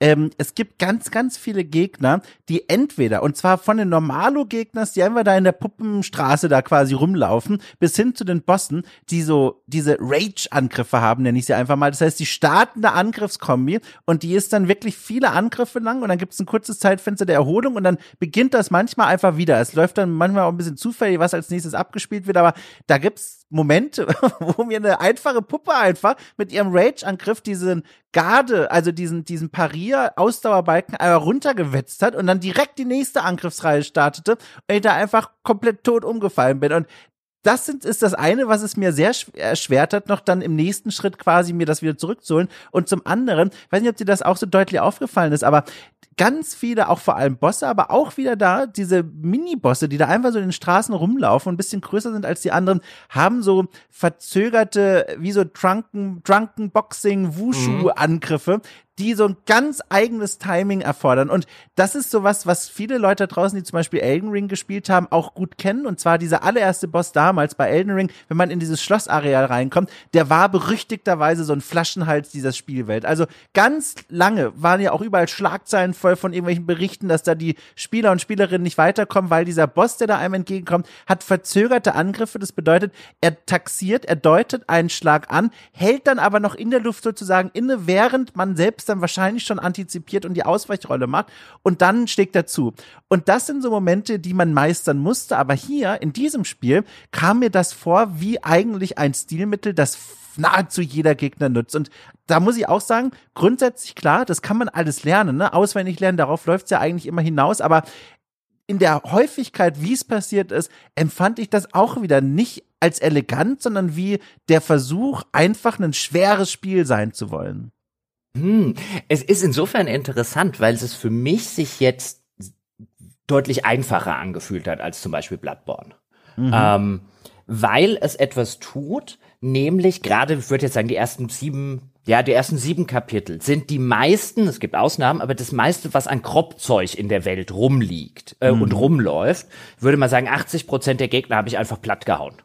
Ja, das war nicht mit, da muss ich nicht parieren, da muss ich nicht groß ausweichen, ich muss nur schnell genug draufhauen, sozusagen. Ich muss gewissermaßen äh, mit Tempo in den Kampf reingehen und dann, wenn ich die entsprechende Waffe ausgerüstet hat, dann kloppe ich die halt mit drei Schlägen hin, bevor die einmal drankommen. Äh, gibt, wie gesagt, Ausnahmen, wo man sich dann zum Beispiel des Arms bedienen kann. Da stehen dann zum Beispiel solche Puppen, so stationäre äh, Puppen rum, die dann anfangen, sich rumzudrehen und dann werfen die Dinge irgendwie auf dich, wo ich dann relativ schnell festgestellt habe, klar, kannst du langsam dich mit Parade nähern, kannst du aber auch mit dem Raketenwerferarm einfach wegballern zum Beispiel. Das geht zum Beispiel unheimlich gut. Oder es gibt den ersten Arm, den du dann bekommst. Puppet Strings heißt das, also wie Marionettenschnüre. Ähm, da kannst du Gegner an dich ranziehen, also einfache Gegner. Das geht natürlich nicht bei größeren Robotergegnern oder Bossen oder, oder was auch immer. Aber gerade, das war super effektiv für mehrere Kapitel. Gegner ranziehen, dreimal draufhauen, nächster Gegner ranziehen, dreimal draufhauen. Oder wenn da so eine Puppe steht und du hast den Arm geupgradet, dann kannst du dich hinziehen, auch zu größeren Gegnern. Die mhm. kannst du nicht zu dir ziehen, aber du kannst dich quasi hin teleportieren wenn man so will, und dann eben mit schnellen Angriffen dort draufhauen zum Beispiel. Aber selbst mit dem Schwert ging das einfach wunderbar bei mir. Also bei, bei mir flutschte das und ich fand das so angenehm, dass ich echt relativ easy durch die normalen Areale durchgekommen bin. Also für mich gab es da jetzt in meiner Erinnerung war es zum Beispiel so, dieser dieser Platz mit dem Scheiterhaufen bei Bloodborne ja. relativ am Anfang. Was ich da rumgemacht habe mit diesem Ding, das ging mir nie so bei Lies of P. An keiner Stelle mit keinem irgendwie normalen äh, Gegner. Auch die Zwischenbosse, zum Beispiel so, wenn es mal optionale Bosse gibt oder Zwischenbosse, dann sind die häufig wirklich optional. Also selbst an dem Zwischenboss oder an dem an dem Boss der halt irgendwann mal auftaucht, kannst du einfach gucken, kann ich an dem vorbeirennen bis zum nächsten Speicherpunkt, dann mache ich den später oder so. Das lässt dir das Spiel schon alles durchgehen, weswegen ich es vergleiche. Ich will nicht sagen, ich fand es einfach, aber ich fand es auch nicht wirklich schwierig. Ähm, das Schwierige für mich bei den Spielen ist immer sozusagen meine, da zu sitzen und sagen, Geduld, Jochen, mhm. Geduld, Jochen, nein, nicht dreimal draufhauen, einmal tut's auch, dann wieder parieren. Und als ich das dann einmal drin hatte und auch die Timings drin hatte, also das, gerade das Fenster zum perfekten Parieren, das ist sehr, sehr klein in dem Spiel. Also es kommt mir zum Beispiel viel kleiner vor als Sekiro, wo ich mal reingespielt hatte. Mm, ja, habe ich den Eindruck, ja. das hatte ein deutlich größeres Fenster in meiner Erinnerung. Und das Spiel, gerade die ersten Bosse, würde ich sagen, ist eher aufs Parieren als aufs Ausweichen. Also ich habe mich dann ertappt, dass ich erst so ab Kapitel 6, 7 wirklich Ausweichen häufig benutzt habe. Und vorher wollte das Spiel schon sehr deutlich von mir, dass ich das Parieren lerne. Und wenn du halt perfekt parierst, gerade noch mit so einem Schwert, hast du den, hast du auch gerade Bosse ruckzuck eben in dem Zustand, ähm, dass eben diese weiße Umrahmung um die, äh, um die Lebensenergie kommt und du ihn halt mit zwei Angriffen halt einen Batzen wegziehen kannst. Also damit habe ich mich sehr lange durchgehangen. Der weiße Balken übrigens für mich kaum nutzbar gewesen im Spiel. Das war so anstrengend, weil das ist ja auch so ein eigenartiges System eigentlich. Mit einem ersten, entweder superschweren Angriff, also aufgeladenen schweren Angriff, oder mit der perfekten Parade äh, destabilisierst du Gegner. Aber der, der Clou ist, und das fand ich durchweg immer irritierend, du destabilisierst quasi nur ihre Statusanzeige. Das heißt, es wird jetzt angezeigt, indem dieser Lebensbalken weiß umrandet wird, okay, er wäre jetzt bereit, wirklich destabilisiert zu werden. Und um das auszulösen, musst du quasi nochmal einen schweren Angriff auf ihn landen. Und bis dahin bewegt er sich aber ganz normal. Du schaltest quasi erst diese Möglichkeit frei durch mhm. den ersten schweren Angriff. Und da habe ich dann auch gemerkt, es ist für meine Bewaffnung, äh, und ich habe auch experimentiert, bevor die Leute danach fragen, ähm, war es sehr schwer, wenn nicht sogar fast unmöglich, immer noch mal diesen zweiten schweren Angriff reinzukriegen, weil, wie gesagt, die Gegner bewegen sich weiterhin in ihrer ungestümen Aggressivität, während du selbst immer unterbrochen wirst bei deinem sich aufladenden schweren Angriff, wenn er dich nur mal kurz andötscht, weil es nicht diese Hyper-Armor gibt. Mhm. Und das ist dann so eine, so eine Situation, wo ich mir dachte, ich würde echt gerne jetzt dieses Spielsystem nutzen, aber ich, ich komme gar nicht dahin. Das, äh, ich ich finde das ein Top-System. So, aber ich kann verstehen, warum da der ein oder andere nicht mit warm wird, weil eigentlich ist es ein Köder. Du, du parierst wunderbar, gerade bei einem Boss jetzt zum Beispiel, vielleicht auch einen, bei dem du jetzt schon, schon, schon drei oder fünf oder zehn Mal gestorben bist. Und jetzt hast du die Timings drauf und du parierst und du parierst und jetzt leuchtet das endlich weiß. Und der erste Impetus und Impuls ist natürlich jetzt schwere Attacke drauf. Und in der Regel ist das eine dumme Idee weil dann wirst du halt einfach nur rausgehauen aus deiner Attacke, sondern du, du, du bekommst gewissermaßen so auf einer Gameplay-Ebene, du bekommst das Prompt, jetzt geht's, und meistens ist es jetzt ausführen eine echt blöde Idee, sondern ein, auch wenn das leuchtet, lass es leuchten, warte bis das Angriffsmuster des Gegners rum ist, pariere das nochmal. Und in der Regel hast du immer ein Fenster, nach einem Angriffsmuster des Gegners. Es kannst natürlich bei Bossen Pech haben und er spult zweimal dasselbe ab und du hast das Fenster nicht groß genug, dann musst du es verstreichen lassen. Aber in der Regel, wenn du, wenn du dann eben, wenn ich dann da sitze und sage, Jochen, Geduld, junger Padawan, Geduld, dann habe ich auch immer mein Fenster gefunden. So bin ich am Anfang laufend gestorben, so, oh, er blinkt weiß, jetzt muss ich ganz schnell irgendwie schwere Attacke. Das ist halt in der Regel ein Selbstmord. Aber deswegen ja. mag ich das System, weil das Spiel sagt eigentlich jetzt tu es und was du tun solltest, ist es nicht zu tun. Ja, da, das, am Anfang bin ich auch genau in diese Falle gelaufen, direkt beim allerersten Boss am Bahnhof. Da wurde mir das System zum ersten Mal beigebracht und da habe ich genau natürlich auch gedacht, alles klar, los, auf ihn drauf mit aller Gewalt. Das ist Quatsch und dann passiert genau das, was du gerade beschrieben hast. Hatte auch eine gewisse Schönheit, das finde ich auch. Aber da ist halt für mich dann wieder aus meiner Spielerfahrung heraus, muss ich dann wohl sagen, weil du das anders erlebt hast, die Zeitfenster waren dann einfach immer zu knapp. Also ich stand immer davor und dachte so, okay, Spiel, ihr habt's kapiert. Ich greife nicht sofort an, ihr lasst das hier erstmal über mich ergehen. Und jetzt, wo er nach Atem schlägt, greife ich an. Und dann war immer dieses Fensterchen zu kurz. Und das war so, wo ich mir dachte, irgendwas stimmt doch hier nicht. Das, ich habe begriffen, wie es funktioniert, aber die Fensterchen sind zu klein, ich komme nicht durch mit meiner Zweihandwaffe. Naja. Ja, also, also ich, ich würde jetzt vermuten, auch dadurch, dass ich Zweihandwaffen eben benutzt habe, auch vielleicht nicht die, die, dieselbe. Und es kann durchaus sein, dass es vielleicht Gegner gibt, für die man einfach eine bestimmte Waffe halt nicht gebrauchen kann, weil die zu langsam ist oder zu wenig Schaden macht oder sonst irgendwas. Ich habe eigentlich relativ viel rumgeswitcht, dann auch gerade bei Bossen, wenn ich dann gesehen, okay, hier brauche ich mit dem Zweihänder gar nicht zu agieren, dann müssen wir jetzt wieder mhm. was Schnelles nehmen zum Beispiel. Oder hier brauche ich mit schnellen Angriffen gar nichts zu machen, weil dem mache ich ja überhaupt keinen Schaden. Hier muss mal wieder der gute alte Zweihänder rausgepackt werden. Ähm, aber ich hatte jetzt nie den Eindruck, dass das Fenster nicht geht an irgendeiner Stelle. Ähm, was, glaube ich, relativ entscheidend sein könnte, kann ich mir vorstellen. Es gibt ja auch noch, Sie nennen das das Fable-System, das mhm. Fabelsystem, das gewissermaßen so eine Art Sp man hat da so ein paar blaue Balken, wo man im weiteren Spielverlauf kriegt man auch mehr davon. Man kriegt auch übrigens mehr, natürlich mehr äh, Heiltränke sozusagen, also mehr Ladungen, wie man das aus Dark Souls kennt. Ja, man fängt mit einer oder so an und dann kriegt man zwei oder drei oder vier und irgendwann hat man acht oder neun. Und ähm, dann gibt es dieses Fable-System, das die, die, diese diese Anzeige lädt man so eine Art Spezialangriffsanzeige, die lädt man halt einfach auf, indem man auf Gegner drauf äh, drischt und, und, und Gegner umbringt. Und je nach ausgerüsteter Waffe, ja, und je nach Griff, den die Waffe hat, hat man in der Regel zwei äh, Spezialangriffe, die man ausführen kann. Ähm, die eben dann eine entsprechend große Ladung, weil manche brauchen zwei Balken, manche brauchen einen Balken, manche brauchen drei Balken, die man halt auslösen kann. Und was mir aufgefallen ist, bei vielen, nicht bei allen, zwei Handwaffen sind das halt unfassbar langsame Angriffe, die sich echt langsam aufladen. Ja, bei dem Zweihänder, den ich jetzt erwähnt habe, da steht er dann halt wirklich lange Zeit mit dem Schwert so Schwertspitze am Boden, ja, und dann idealerweise lade ich das drei Balken lang auf. Die meisten Bosse hauen mich da ohne Probleme Probleme irgendwie raus. Und dann habe ich halt angefangen, mir Waffen selber zusammen zu basteln. Und dann habe ich relativ schnell rausgekriegt, oh, da kannst du geile Kombos mitmachen. Ja, ich habe da, ich habe da auch für mich da, also es ist eh eigentlich ein ganz schönes System, genauso auch wie dieser Arm, den wir vorhin schon angesprochen hatten, mit den verschiedenen Aufsätzen sozusagen, äh, hier äh, Raketenwerfer quasi und Flammenwerfer und all dies.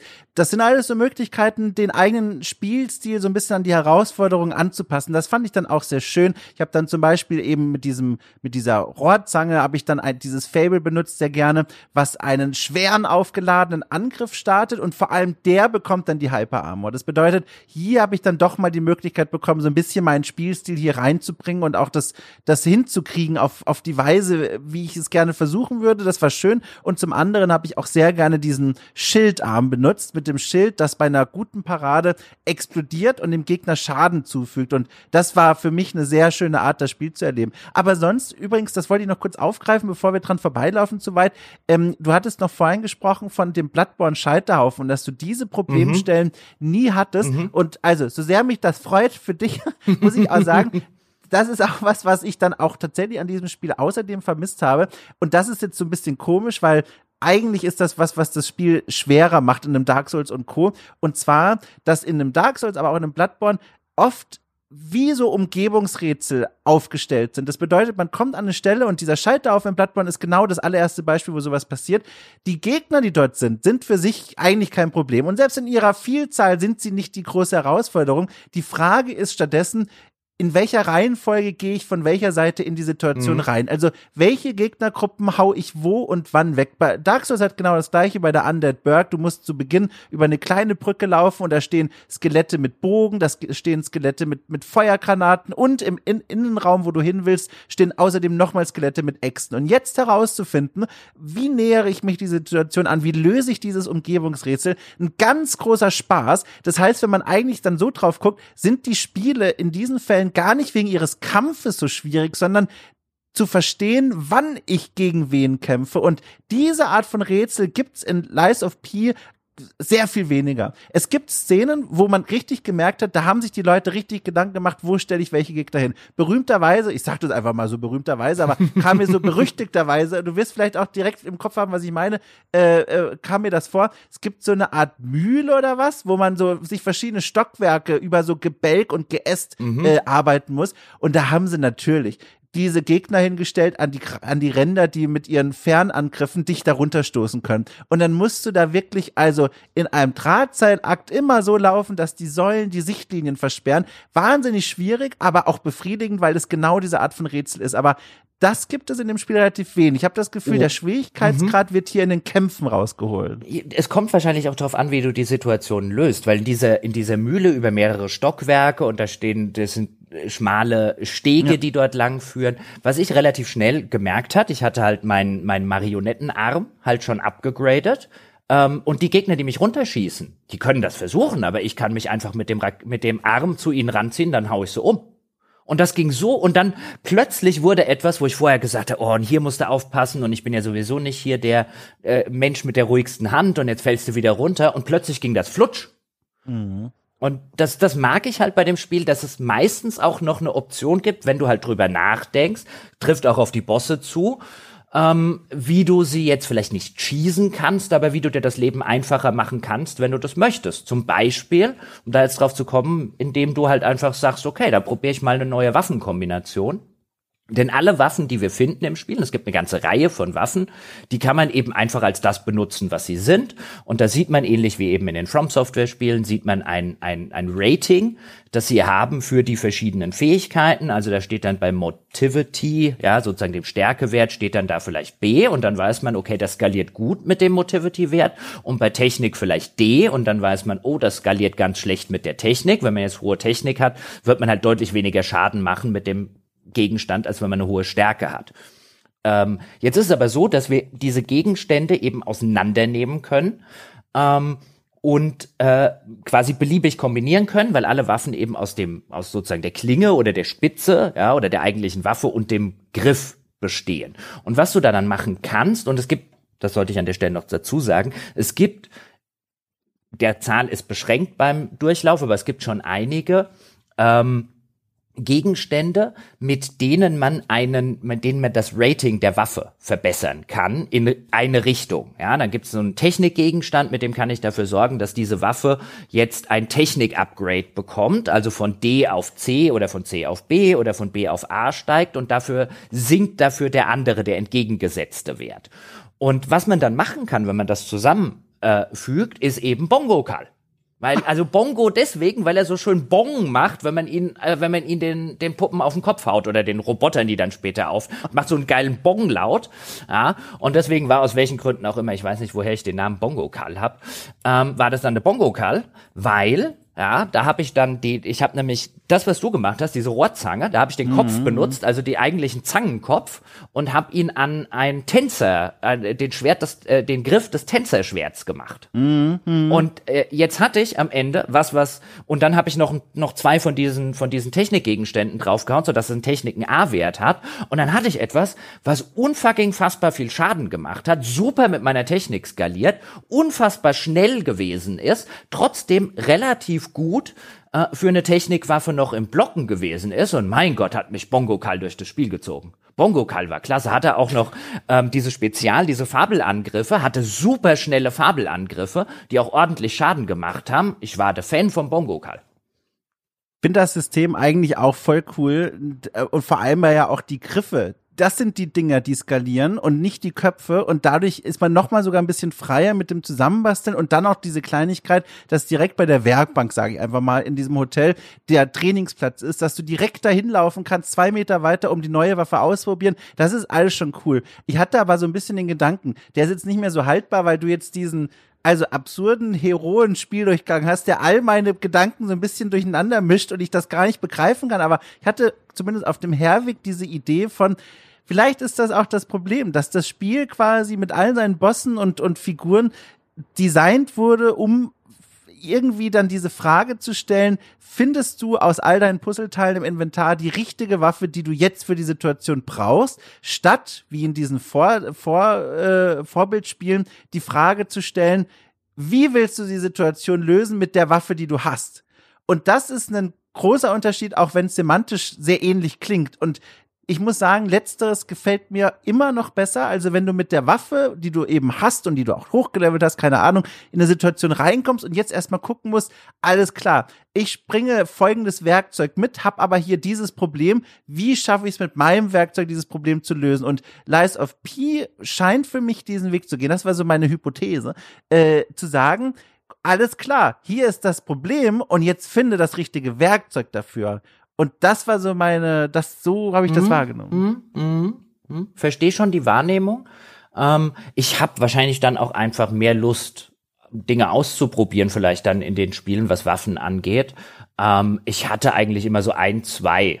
Also eigentlich hatte ich immer zwei mhm. Waffen, das waren so meine, meine Go-To-Waffen. Entweder für lange Zeit eben das Schwert äh, und dazu der Bongo-Kall, das war super, für alle, für alle Sachen gerüstet, zumal das Spiel ja auch nett zu einem ist, wie du es schon gesagt hast. Also das, das Skalieren, das, damit, das macht man über die Griffe und äh, sozusagen die Klingen, wenn man jetzt so will, ja, oder die Köpfe dieser Waffe, die kann man wiederum upgraden, also das Schadenspotenzial der Waffe einfach upgraden. Dann kriegst du plus eins, plus zwei, plus drei, plus vier. Das ist wiederum gekoppelt äh, nicht an die Klingen, sondern eben an die Köpfe der Waffen. Und das Spiel gibt einem, wenn man gut erkundet, ja, und, und in die letzten Ecken guckt, eigentlich immer genug Upgrade-Material, um mindestens zwei Sachen abgegradet zu halten.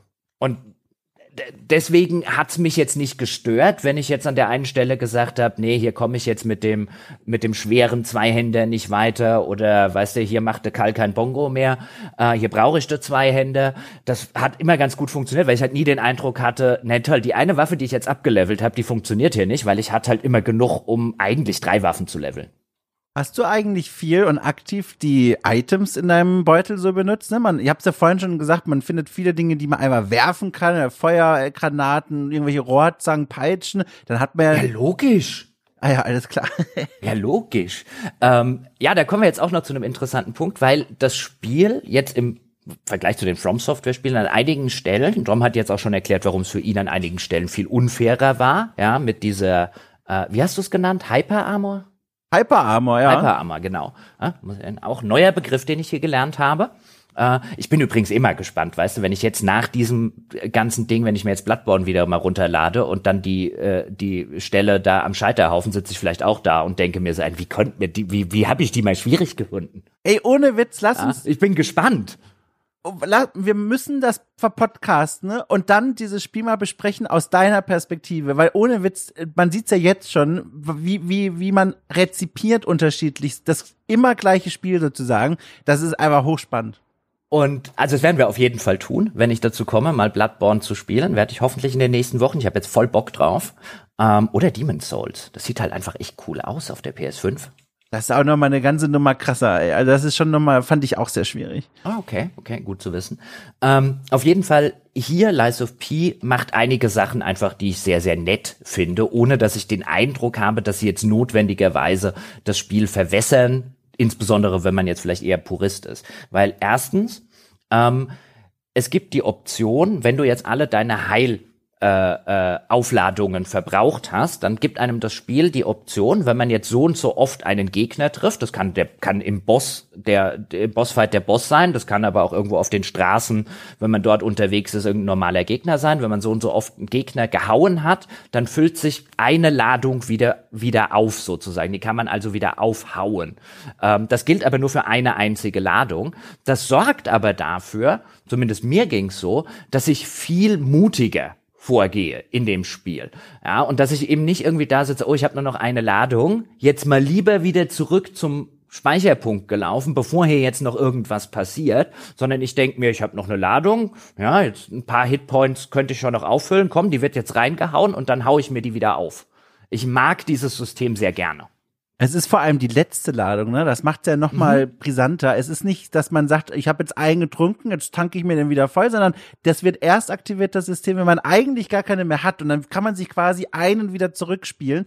Und das mag ich auch tatsächlich sehr. Das ist, das ist tatsächlich eine Art von Innovation, die finde ich total interessant, äh, weil das eben eigentlich eine Verlängerung von dieser Philosophie ist, nämlich dieser grundlegenden Frage in Spielen dieser Art, wie weit willst du noch gehen? Ne? Wie, wie viel Risiko willst du jetzt noch auf dich laden? Und, und willst du wirklich jetzt nochmal um die Ecke gehen oder willst du wieder in die Sicherheit zurückkehren und musst nachher aber wieder den ganzen Weg laufen? Und das ist wie so ein verlängerter Atem, der aber auch ganz schnell zum Asthmahusten sozusagen werden kann, wenn man eben sich verkalkuliert und sagt, oh Gott, ich muss angreifen, um den aufzuladen. Aber ich bin überhaupt erst in die Situation gelandet, weil ich keine Gesundheitstränke mehr habe, wenn es jetzt doof läuft. Mhm. Das ist ein tolles System, das mag ich sehr. Mhm.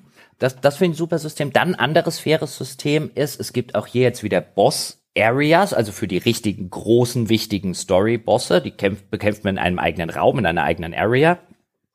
Und äh, wenn man beim Boss stirbt, dann liegt eben das verlorene Ergo nicht beim Boss und man muss den Boss sozusagen besiegen oder zumindest wieder zum Boss hinrennen und in den Bosskampf reingehen und kriegt quasi das, die Seelen da nie wieder raus, sondern die liegen vor der Boss-Area. Auch das finde ich einfach eine kleine, nette, faire Geschichte, was gar nicht mal so dringend nötig gewesen wäre, weil es sowieso zumindest keine ähm, Story-Bosse gibt, die einen unvermittelt angreifen. Also da gibt's nicht wie, was war das, das Cleric Beast bei Bloodborne oder so, was man ja, plötzlich richtig. irgendwo in der mhm. Fresse hängen ja, ja. hat. Ähm, das gibt's hier halt gar nicht, aber wenn man dort drin halt irgendwie mit 10.000 Ergo stirbt, dann liegt das wieder vor der Tür. Auch das finde ich einfach so eine nette Kleinigkeit, war, weil musste da wirklich den, die, die Fruststraube dran drehen? Ich glaube nicht. Tiefpunkt der Bloodborne, äh Quatsch, nee, der Dark Souls Diaries übrigens, äh, als ich irgendeinen Bosskampf hatte und dann in diese Mühle des Grauens reingeraten bin, weil ne, läufst zum Boss hin, hast da, weiß ich nicht, 12.000 Seelen im Gepäck und dann stirbst du da, jetzt liegen die da in der Arena. Und jetzt holst, willst du die ja wiederholen beim nächsten Versuch. Der Weg dorthin ist aber so gestaltet, dass du wieder neue Seelen einsammelst, weil da wieder Gegner rumstehen, die du weghauen musst. Und so trägst du ständig eine neue Menge an Seelen in diese Arena hinein, vermengst sie mit denen, die du vor Ort aufsammelst, stirbst im Worst Case wieder und so steigt auf diese Weise deine Summe, die du trost zu verlieren in dieser Arena von Run zu Run. Und ich sag's dir, auf eine Weise war es sehr spannend und packend, aber auf eine andere Weise, also da lagen da irgendwann die 52.000 Seelen und denkst so, ich kann nicht mehr, ich will aufhören, weil du kannst ja auch nirgendwo anders hin, weil wenn du dann stirbst, sind die ja komplett weg. Und das war natürlich was, das gibt's hier nicht, da bin ich auch sehr froh gewesen. Übrigens, wenn wir eh bei dem Thema sind. Wobei, schönes System, das ist das Videospiel gewordene, ja, ja. Äh, äh, gutem Geld noch Schlechtes hinterher, genau. nee, schlechtem Geld noch Gutes hinterherwerfen. Das war exakt das. Und wenn wir eh gerade dabei sind, ein weiteres Komfortfeature, was ich tatsächlich auch begrüßenswert finde, ähm, es gibt am jeden Arena-Eingang gibt's eine kleine Suppenschüssel, ne? Mhm. also ein kleiner Altar, wie man es halt nennen will. Und da kannst du ein Item reinwerfen und dann kriegst du im anstehenden Kampf Hilfe von einem NPC. Da gab's auch während der, ich sag mal, Testzeit äh, auch einen Patch, der hat diesen Spectre, wie er heißt, diese Erscheinung auch nochmal etwas stärker gemacht. Ähm, und die helfen dir dann einfach. Da war ich erst panisch und auch schon ein bisschen frustriert, weil ich gemerkt habe, Moment mal, das ist ja ein konsumiertes Item. Das bedeutet, immer wenn ich hier ein Item von dem Zeug da reinwerfe, ist das weg. Das bedeutet, ich komme theoretisch an einem Punkt, wo ich keine Verstärkungs-Items mehr habe. Dann aber hat das System ich will es ehrlich gesagt nicht namentlich jetzt benennen, weil das so ein kleiner Storyteil auch ist, aber das Spiel kommt dann irgendwann nach ein paar Spielstunden mit einem neuen System, natürlich, um die Ecke und sagt so, wenn du dieses System hier benutzt, da läuft so ein Timer quasi, dann kannst du immer wieder an diesen Ort zurückkehren und dir neue von diesen Items farmen an einem sicheren Ort. Und so gerätst du auch eigentlich nie in die Peinlichkeit, dann nicht mehr auf diese mhm. Hilfe äh, zurückgreifen zu können. Auch das ist ein nettes Feature. Ja, das äh, stimme ich zu. Das Feature einfach zu sagen, wenn ich die Hilfe haben will, kann ich sie mir holen. Und die sind jetzt spätestens nach dem 1,2 Patch schon ja. deutlich, eine deutliche Hilfe, zumal es im weiteren Spielverlauf dann noch eine Möglichkeit freigeschaltet ähm, wird, die zu buffen, also denen ja. verschiedene Elementarschäden zu geben, sie zu heilen äh, und und. In der Regel kann man nur eins dieser, eins, einen dieser Buffs einmal pro Bosskampf eben benutzen. Ähm, also da kannst dann auch überlegen, wann, wann heile ich dem, wann gebe ich ihm jetzt für eine Weile äh, Schaden oder du benutzt es halt einfach gar nicht. Ähm, gab Bosse, die habe ich jetzt ganz allein klein gekriegt, gab aber auch andere Bosse, bei denen habe ich mich nicht geschämt, den Spectre zu holen und dem Spectre zu sagen, du machst jetzt mal Blitzschaden, mein Freund. Ja, ja ähm, also da Dito, also wo, ja, wo sind wir? Also denn? das, wenn Genau, aber das, ich finde das halt so eine nette Optionalität, weißt du? Wer es nicht benutzen will, weil er sagt, ich bin hier Purist, ich mache das alleine, der muss es ja nicht benutzen. Und ja. ich musste noch nicht mal diese Items, die du dafür einsetzen sollst, farmen. Ich glaube, ich hatte am Ende 90 über. Na klar, das war ja so klar, der Jochen wieder, ne? Problemlos. Die, die droppen ja links und rechts. ja, genau. Ich glaube, der Patch hat jetzt tatsächlich die Drop Rate von den Dingern. Star Fragments heißen die. Also Sternenfragmente. Ich glaube, der, der Patch hat das ein bisschen reduziert, weil ich, ich hätte Sternenfragmenten baden können. Die ja ständig. Das ist ja, Sag mal, Jochen, beim nächsten Mal machen wir mal ein bisschen Steam-Share-Kram und ich guck dir mal ein bisschen zu. Ich kann es ja kaum noch glauben, was du da erlebt hast. Einfach. Oh Mann, ey. Ich fand, die gab's, also die haben, die sind, die sind wie Smarties gedroppt bei mir in dem Spiel. Ja. Also quasi fast jeder größere Gegner hat das Ding fallen lassen. Oh, was, vielleicht, Vielleicht hatte ich auch einfach nur viel Glück. Ich dachte nämlich am Anfang genauso wie du, uiuiuiui, Tiffy, Ja, wenn ja. ich hier jetzt noch meine letzten fünf verbrate, habe ich am Ende für den deutlich schwierigeren Boss keine mehr, wo ich es dann brauchen würde. Und irgendwann habe ich gesagt, pff, ja, also da hatte ich, da hatte ich wirklich Abgefahren. genug. Ähm, ja, und dann kommen wir jetzt, ja, lange, ein, lange Hinleitung zu dem Thema, zu den Consumables, also zu den Items, die man benutzen kann im Kampf.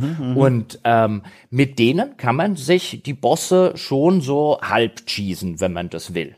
Und äh, bei den Sachen, ich sage jetzt mal, wo ich dann 10, 15 Anläufe und habe kein Land gesehen, das ist nicht oft passiert, sondern bei zwei Bossen im Spiel ist mir das passiert. Dass ich, also ich habe die Timings nicht draufgekriegt, äh, warum auch immer. Ja, alles, was vorher super funktioniert hat, irgendwie bei denen 15 Mal draufgegangen und äh, ich krieg's nicht hin, ja, ähm, äh, dieses dieses kleine Fenster irgendwie zu treffen. Und dann hab ich bin ich halt einfach zum NPC gegangen, ja, hab kurz gegrindet, damit ich eben genug Ergo habe, bin zum NPC gegangen, habe fast alles gekauft, was er hatte, und dann habe ich sie tot geworfen. Ja, das ist, da habe ich auch viele schöne Momente gehabt. Das geht ja tatsächlich ganz gut in diesem Spiel. Da findet man auch eine Reihe von, von Gegenständen, die man werfen kann. Hab schon gesagt, von der Rohrzange bis hin zu irgendwelchen Energiebomben. Äh, das hat Spaß gemacht. Und die sind auch, die erschienen mir auch alle sehr erschwinglich. Also ich erinnere mich, oh Gott, oh Gott, an die Preistabelle von Bloodborne zurück. Da, das war alles schon ziemlich teuer. Da hast du geweint, wenn du mal so einen Molotow oder so geworfen hast. Aber hier erschien mir das alles sehr angenehm und auch da habe ich wirklich auch Kämpfe gehabt. Genau, da habe ich auch wirklich schön geworfen. Da habe ich dann auch irgendwie begriffen, alles klar. Deswegen ist der Gürtel dreilagig, weil das Spiel schon so ein bisschen dir entgegenkommt und sagt, na, willst du nicht ein bisschen was werfen? Wir haben hier noch ein bisschen was.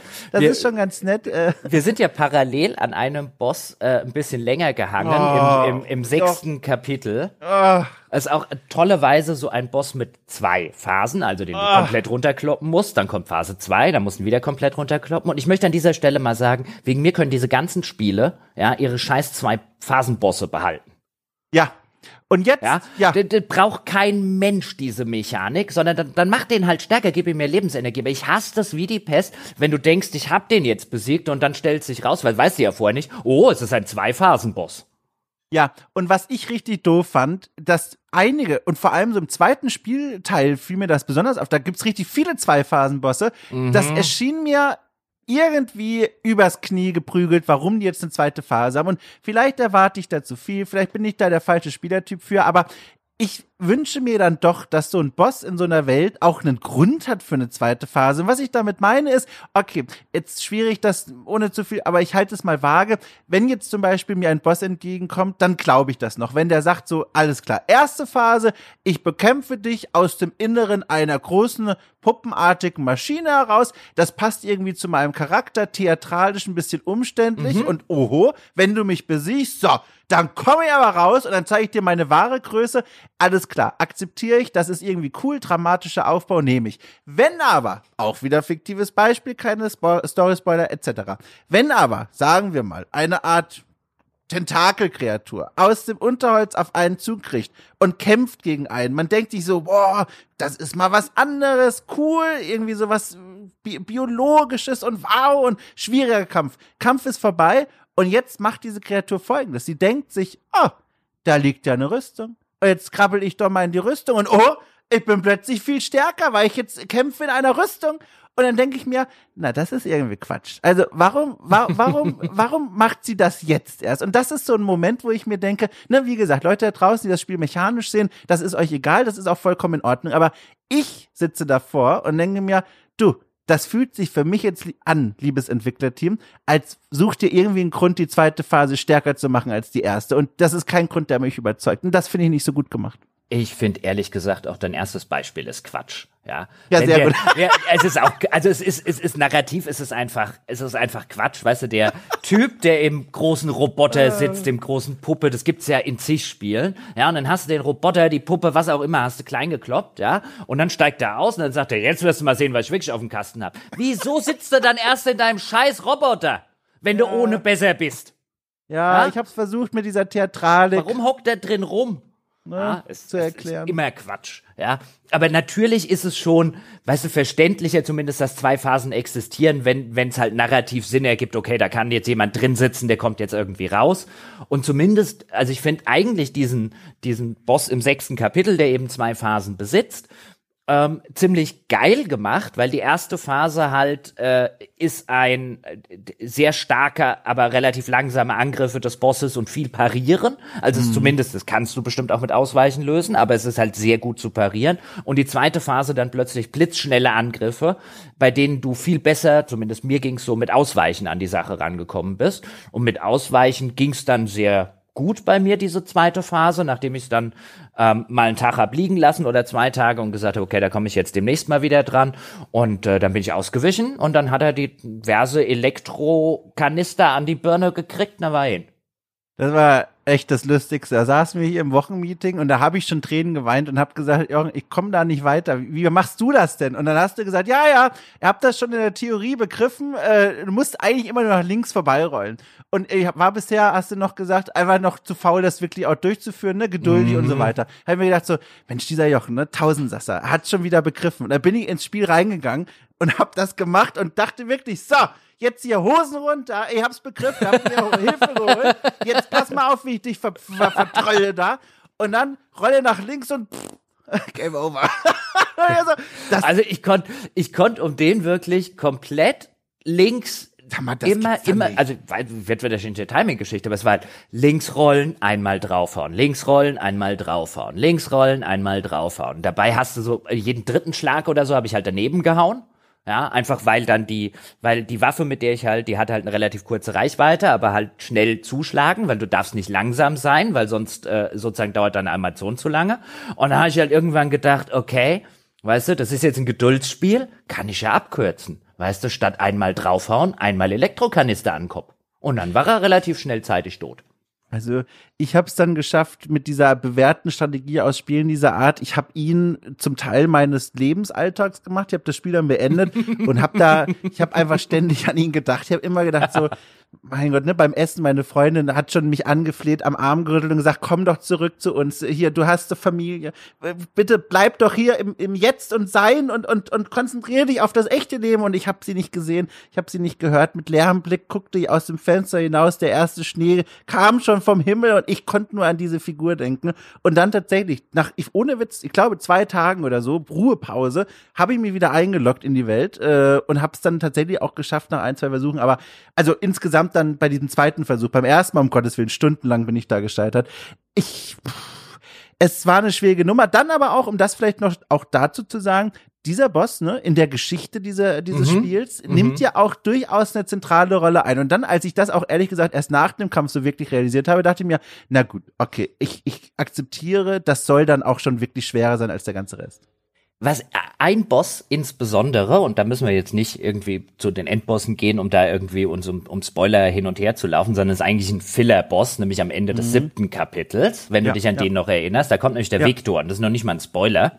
Äh, keine Angst, meine Damen und Herren. Ja. Und dann, da kam der Viktor und dann dachte ich, naja, Viktor, jetzt gucken wir mal, was du drauf hast. Ja. Und bin da ohne Spectre reinmarschiert, weil das erste Mal wird immer ohne Spectre probiert. Und ähm, sollte man an der Stelle noch erwähnen, es gibt einen, einen, einen Wetzstein im Spiel. Ähm, was bedeutet, dass die Waffen verlieren im Laufe der Zeit, je nachdem wie oft man pariert und draufgehauen hat, verlieren sie halt Haltbarkeit. Und je weniger Haltbarkeit die Waffe hat, desto weniger Schaden macht sie auch. Also da geht auch Schaden dabei verloren. Und dann hat man jederzeit einen Wetzstein dabei. Und das ist so eine geile Animation, finde ich. Ich habe so gerne meine Waffen gewetzt mhm. in dem mhm. Spiel, weil dann hält er halt, dann macht er das mit diesem, mit diesem mechanischen Arm und da hält er dann die Klinge dran. Das hat einen geilen Sound, wenn das passiert. Und dann, dann erhöht sich halt die Haltbarkeit wieder. Und dieser Wetzstein, den man dabei hat, der ist auch äh, unlimitiert sozusagen. Es dauert halt ein Weilchen. Wenn du das im Bosskampf machen willst, suchst du ja besser eine ruhige Ecke zum Beispiel. Ähm, und diesen Wetzstein kann man jetzt optionalerweise auch noch mit Elementarschaden bestücken. Da gibt's dann so Einmalgegenstände. Äh, die kannst du dann einmal benutzen oder so oft halt benutzen, wie du die Gegenstände hast, über diesen Wetzstein, sodass zum Beispiel Feuerschaden machst mit deiner Waffe oder Blitzschaden oder so. Und dann bin ich da halt reingekommen und habe ich gedacht, so Viktor, jetzt gucken wir mal, ja, jetzt machen wir hier mal die Waffe, zünden wir mal an und dann gucken wir mal, was der Viktor drauf hat. Und dann habe ich den, das war der einzige Boss im ganzen Spiel, im ersten Anlauf gelegt. Und dann bin ich natürlich sofort hier Handy geschnappt, ja, hier mal geguckt hier, wie viele Leute hängen denn an dem Viktor? Ja, und dann habe ich hab ich so eine Liste gefunden, ja, die schwersten Bosse in Lies of P äh, ranked, ja, vom, vom weicheigsten, ja, und auf neun war der Victor. Und ich so, fuck. Ja, ich, fuck. Ich habe gehofft, ich bin jetzt gut geworden, aber ich habe nur die Lusche im ersten Anlauf. muss aber auch sagen, bei mir auch, bin da sehr gut durchgekommen bei dem. Das war auch wieder eigenartig, weil du hast schon gesagt, siebtes Kapitel. Das ist eigentlich, wo man sagt, so, naja, wird wohl immer schwieriger, das Spiel, aber nö. Äh, das war, mir fällt nichts ein, wie ich das erklären kann. Entschuldige, war einfach eine Sirene. So, ähm, genau. das war der Aber es war ein cooler Moment. Ich weiß nicht, ob es Absicht war, weil wenn es Absicht war, war es echt cool. Nach einem wirklich schwierigen Boss, wo auch Reddit voll ist, damals noch, von denen haben sie jetzt ein bisschen genervt, äh, mit dem Patch, aber voll war von Leuten, die halt dort äh, äh gesagt haben, ich komme hier nicht weiter, ich komme hier nicht weiter, ich komme hier nicht weiter. Und danach ja. so eine Lusche, da fühlt man sich so gut total. Auch schön, wie der dann nochmal, das unterstreicht's eigentlich, also jetzt, ich will jetzt nichts verraten, aber der wird von uns einmal besiegt und dann noch von, nochmal, bekommt er quasi nochmal eins oben drauf. Ich sag mal, aus, aus höheren, äh, aus höheren, oh, pff, jemand anderes haut ihn nochmal kaputt. Und das, äh, das sind so Momente, wo du dann denkst, okay, das ist schon irgendwie durchdacht, das mhm. ist fast schon theatralisch inszeniert, wie so eine Belohnung, weil das Spiel genau weiß, durch welche Höllenqualen wir uns eben gerade noch gequält haben. Und jetzt bliebe eigentlich am Schluss, wenn wir noch kurz über die Systeme reden wollen, eben das genannte Upgrade-System. Also nicht nur, dass wir den, den, äh, den Arm in verschiedenen Weisen neu craften können. Du hast ja schon mhm. erwähnt, so Flammenwerfer, Blitzwerfer. Ich habe halt sehr gerne den Raketenwerfer benutzt und äh, sehr gerne diese Marionetten äh, Schnüre, mit denen ich mich halt hinteleportieren, in Anführungszeichen konnte, also einfach hinschießen ja, oder eben äh, äh, langsam oder kleinere Gegner ranziehen, gerade zum Beispiel so nervkleine Gegner, wie so kleine Hunde oder so, die äh, sehr schnell angreifen, ja, einmal hingezogen, zweimal im Zweihänder gegeben, dann waren die weg.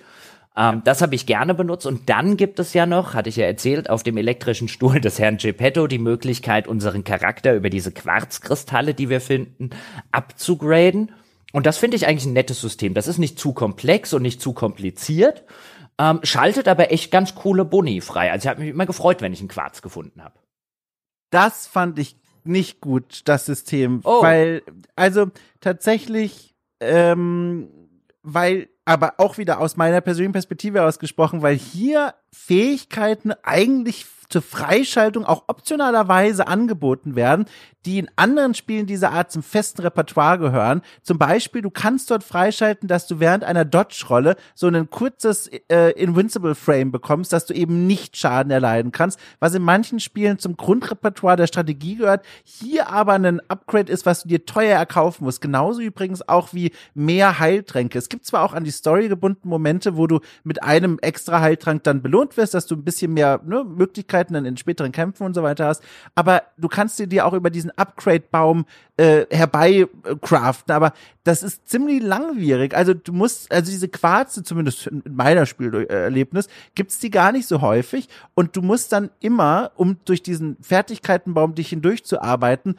pro Abschnitt dieses Fertigkeitenbaums zwei Upgrades freischalten. Und erst dann kannst du weiter in die nächste Stufe rein dieser Fertigkeiten. Und dieses um eine Fertigkeit schon freizuschalten, setzt sich zusammen, und das ist genauso kompliziert, wie es klingt, äh, setzt sich zusammen aus zwei kleinen Upgrades. Das bedeutet, wenn ich zum Beispiel den großen Bonus will, ein Heiltrank mehr, dann besteht der aus zwei kleinen Upgrades, die ich erstmal mit jeweils einem Quarz einsammeln und äh, unlocken muss, quasi, um überhaupt diese große Belohnung zu bekommen. Und das dauert alles ziemlich lang und ist sehr mühsam in meinen Augen. Auch wieder so ein Fall gegen mir nicht so. Ich fand das gut äh, äh, gut austariert, wie ich die Quarze gefunden habe. Und selbst bist du, ja, es stimmt, du brauchst zwar, das große Update frei, freizuschalten, aber du kriegst auch, wenn du quasi die erste Stufe freischaltest, auch ein kleineres Upgrade, das du dir auch noch aussuchen kannst aus so einer Liste von verschiedenen Sachen. Ähm, ich fand das eigentlich ein ganz, ganz cooles System. Also das ist halt so die Sorte Spiel, wo mich jetzt irgendwie ein kompliziertes, komplexes System oder so hätte mich jetzt genervt. Aber du kriegst dann halt alle, was weiß ich, alle paar Stunden mal einen Quarz. Ja, dann setzt du dich wieder auf einen elektrischen Stuhl und dann hast du was Cooles. Ja. ich kann das nicht nachvollziehen. Also, also, beziehungsweise nachvollziehen doch, ist ja, du hast es ja so erlebt, aber ich verstehe nicht, warum das für mich dann immer mit dem Quad so mühsam war. Das war echt eine super seltene Ressource bei meinem Spielen. Okay, die sind wahrscheinlich, also häufig sind sie zum Beispiel an die optionalen Bosse. Ja, exakt, ähm, genau. Ja. Äh, gekoppelt, die ich jetzt alle nicht so schwierig fand oder gar nicht sonderlich schwierig, bis auf dieses eine Clownviech. Das der scheiß Clown. Furchtbar. Der scheiß Ganz fette furchtbar. Pennywise. Oh. Und da, den habe ich aber einfach stehen lassen, ja, nachdem ich es ein paar Mal probiert habe. Und dann kam ich drei Kapitel später zurück. Da hättest du aber mal gucken sollen, wie der fette Pennywise guckt. ha, der, der, der wird gebongo kalt, das kannst du aber singen. Ja, das war, das ist auch wieder so einer, der, der sieht gar nicht so aus, aber der hat auch diese superschnellen Bewegungen und diese Rage-Angriffsmuster und einen Fernangriff, der kann dich Ja, ranziehen. Äh, und er taxiert auch super schlecht, oder wenn man es anders sagen will, er kündigt seine Angriffe nicht besonders frühzeitig an. Das ist alles ganz schön mühsam. Dafür, dass es ein Zwischenboss ist, das ist, ach, ich weiß nicht, das Ah, ist. ich finde, ich, ja. ich finde das aber nicht schlimm, weißt du? Ich, das ist bis zu dem Zeitpunkt, wo du ihn bekämpfst, würde ich sagen, war das der schwerste Boss des Spiels für mich. Aber sie positionieren ihn halt so, dass du einfach an ihm vorbeilaufen kannst zum nächsten Speicherpunkt und dann einfach mit dem Spiel weitermachen kannst. Ich kann da halt zurückkommen, wenn ich will. Und das finde ich eigentlich, das finde ich halt fair. Weißt du, du setzt einen sehr schwierigen Boss, weil echt alle Timingfenster bei dem minimal sind. Also du hast nur ganz wenig Timing, um überhaupt einen Angriff bei dem zu landen, selbst mit einer schnellen Waffe. Du setzt einen echt schwierigen optionalen Boss hin und dann ist der wirklich optional. Das finde ich okay. Ja, ich mag die Philosophie lieber, gib mir halt keinen Weg zum Vorbeischummeln und stattdessen die Möglichkeit, das weißt du, zu lernen und auch ohne jetzt da an der Frustgrenze anzukommen, zumindest das Gefühl zu haben, ich werde besser, aber der war so übermächtig, also wirklich übermächtig, wo ich mir dachte, mal, bist du falsch hier? Solltest du eigentlich im, im Late Game irgendwo sein? Äh, pff, weiß ich nicht. Hm. Das es, er schien mir halt immer, und das zieht sie so durch, so mein Gesamteindruck des Spiels, einfach nur, damit es schwer ist. Und dann hatte ich so das Gefühl, wurde hier nicht begriffen, dass Souls-Spiele eben mehr sind als einfach nur schwer. Und das war immer was, so ein Gedanke, den ich mit mir mitgetragen habe. Nun ja, mit dem Gedanken, ich würde jetzt gerne erwidern, Ja. dass ich das demnächst mal ausprobieren werde. Ja. Dann werden hier die Souls-Spiele Oh ja, das wäre Bloodborne schön. hier mal, ja, muss ich hier beinahe, muss ich hier schon tief schlucken. Ja. Körper wehrt sich schon. Ja, ja, der, Nein, der Körper sagt auf. schon jetzt sofort downloaden. Ja, dann werden die Ja. jetzt nämlich hier mal, hier mal, hier mal Gebauer getestet. Ja, mal gucken, wie lange die den Bongo-Kaltstich äh, standhalten. Mein ja. Gott. Dann macht's wieder Bong. Ich brauche da dringend so eine Waffe. Die war so toll. Die hat so tolle Geräusche gemacht. Die war so schnell und hat so, ach, wunderschön. Ähm, und ich würde jetzt aber gerne auch entgegnen, ja, aber dann enden wir doch auf einer positiveren Note, als der Dom gerade geendet ist. Aber dazu müssten wir spoilern, meine sehr verehrten Damen und Herren. Ja, und das Ja. machen wir jetzt noch kurz. Wir müssen nicht die ganze Handlung zusammenfassen, aber ich will über das Ende und eine absolut fantastische Post-Credit-Szene reden. Dann machen wir das doch. Genau. Dann können wir ja, ne, also an der Stelle schon mal Danke sagen für alle, die bis hierhin es ausgehalten Mhm. bzw. genossen haben, je nachdem. Ich glaube, was auf jeden Fall rauskam, um das mit meinen Worten mal kurz zu versuchen zusammenzufassen, das ist ein Spiel, das wirklich sich viele Gedanken gemacht hat, nicht nur was die Inszenierung der Spielwelt angeht, als auch diese vielen Systeme, wie sie ineinander übergreifen sollen. Für meinen Begriff geht es in eine Richtung, die mir nicht so gut gefällt und die ich vielleicht auch als gar nicht so sinnvoll erachte, nämlich diese Idee, na Hauptsache es ist schwer, wo ich dann aber auch wieder Menschen wie Jochen zuhöre und merke, naja, vielleicht kann man das Spiel tatsächlich ja doch ganz anders erleben. Für mich war es am Ende dann doch mehr Qual als Genuss, aber eben nicht diese Souls-Qual, die Süße, die Bittersüße, sondern mehr dieses so, nee, da hat's jemand versucht, aber nicht ganz hingekriegt, worum es bei den Spielen eigentlich gehen. Ja, auch zusammenfassend, ich glaube, ich habe eigentlich alles schon gesagt. Das wird jetzt bestimmt so ein bisschen den Bonus haben, eben das erste Spiel dieses Subgenres zu sein, wo es bei mir wirklich Klick gemacht hat. Ja, und wahrscheinlich dann auch, wie das häufig so ist, äh, bei diesen ersten Sachen, vielleicht dann auch im Nachhinein auf einem ähm, vielleicht ein paar Zentimeter höheren Podest stehen als jetzt bei anderen Leuten, aber das ist ja auch normal und finde ich auch ganz legitim so. Äh, mir hat es großen Spaß gemacht. Hinten raus, gerade das letzte, das letzte Kapitel ist nochmal sehr lange und sehr anspruchsvoll, weil hinten raus kommen sie dann echt auf die Idee, ja, so mit Kropfzeuggegnern machen wir es nicht mehr, dass quasi die normalen Gegner sind dann das, was vorher die Minibosse und so gewesen ist. Da kann es ein bisschen mühsam sein, wobei man auch an echt viel einfach vorbeirennen kann, wenn man möchte. Und das Ende hat dann für mich äh, sehr für diese Mühseligkeit der letzten zwei, drei Kapitel, ähm, hat das Ende mich sehr, sehr dafür entschädigt. Ähm, eigentlich alle drei Enden, über die wir gleich reden werden. Also ich bin da wirklich mit einem leicht verliebten Gefühl rausgegangen, muss ich sagen. Ähm, ich würde jetzt sagen, auf so einer grünen Wiese ist das echt nur absolut solide Acht. Ja, das ist nicht das beste Spiel aller Zeiten, aber es wird definitiv eins sein, das mir lange sehr positiv im Gedächtnis bleibt und von dem ich sehr froh bin, dass ich's gespielt habe und nicht schon beim ersten Boss gesagt habe, ach was Geduld, ja, Geduld ist was für Steine. Für mich auf der grünen Wiese so diese Pusteblume, wo du dich richtig freust zu pusten und dann holst du Luft und ziehst dabei schon ein paar von diesen Flugsamen ein und verschluckst dich ganz furchtbar und machst es damit so ein bisschen kaputt. Das eigentlich schöne Erlebnis. Das ist es für mich. Schön. Die Pusteblumenwiese des Herrn Schott. Ja. Meine Damen und Herren, dann sage ich an dieser Stelle schon mal an alle, die hier aussteigen, äh, vielen Dank fürs Zuhören. Ich hoffe, ich hoffe, es hat euch ein bisschen gefallen. Wie immer, ihr wisst ja, verdiente 5-Sterne-Bewertung, bestes, weltbestes Spieleforum, forum.gamespodcast.de und uns Geld an den Kopf werfen unter gamespodcast.de slash Abo. Da könnt ihr nämlich unter anderem die hier angesprochenen Diaries hören, wo André und Dom kleinschrittig durch die From Software Spiele Dark Souls 1 und 2 und Bloodborne sich durchgekämpft und im Falle von Dom auch durchgequält haben. Wenn Sie Dom mal weinen hören wollen, meine sehr verehrten Damen und Herren, dann sind Sie da ganz genau richtig. Ja. Auch die schon angesprochene Gänsehautfolge, ja, wo, wo es auch noch ein bisschen um die Zinnsoldaten-Optik hier der Puppen geht, Dom vorher gesagt hat, auch die bekommen Sie als Unterstützerin oder als Unterstützer natürlich sofort in unserem umfangreichen Archiv. Ich kann es nur empfehlen und die Leute schreien immer nach mehr Diaries, Dom. Ich weiß, ich kann ja, ich, ich wag's ja kaum zu sagen, aber André und ich, äh, wir haben schon so ein bisschen Köpfe zusammengesteckt und oh, oh, ich sag mal, die Planungen sind so ganz locker im Anlaufen befindlich, aber um auch das direkt zu sagen, damit die Leute nicht sofort sich auf Dark Souls 3 freuen, wir überlegen, einen kleinen Umweg zu gehen über ein anderes Spiel, aber ne, Details folgen noch in mittelnaher Zukunft. Äh, wir sind in der Planung sogar die Polizei rast jetzt, hören Sie das, meine Damen und Herren, im Hintergrund los, um uns Geld an den Kopf zu werfen. Ja, gleich Blaulicht an die, shut up and take my money. Ja. Ja. So ist es. Gut, das war's für heute. Falls Sie keine Spoiler möchten, meine sehr verehrten Damen und Herren, danke fürs Zuhören. Wir hören uns nächste Woche wieder. Und jetzt, Domshot, jetzt kommen noch mal ganz kurz die Spoiler. Ja. Ähm, soll ich das Ende mal kurz zusammenfassen? Unbedingt, okay. unbedingt, weil das ist jetzt, das ist jetzt dein Pferd, auf dem du reitest. Ich habe da keine, äh, keine Ambitionen mehr. Ich find's ganz toll.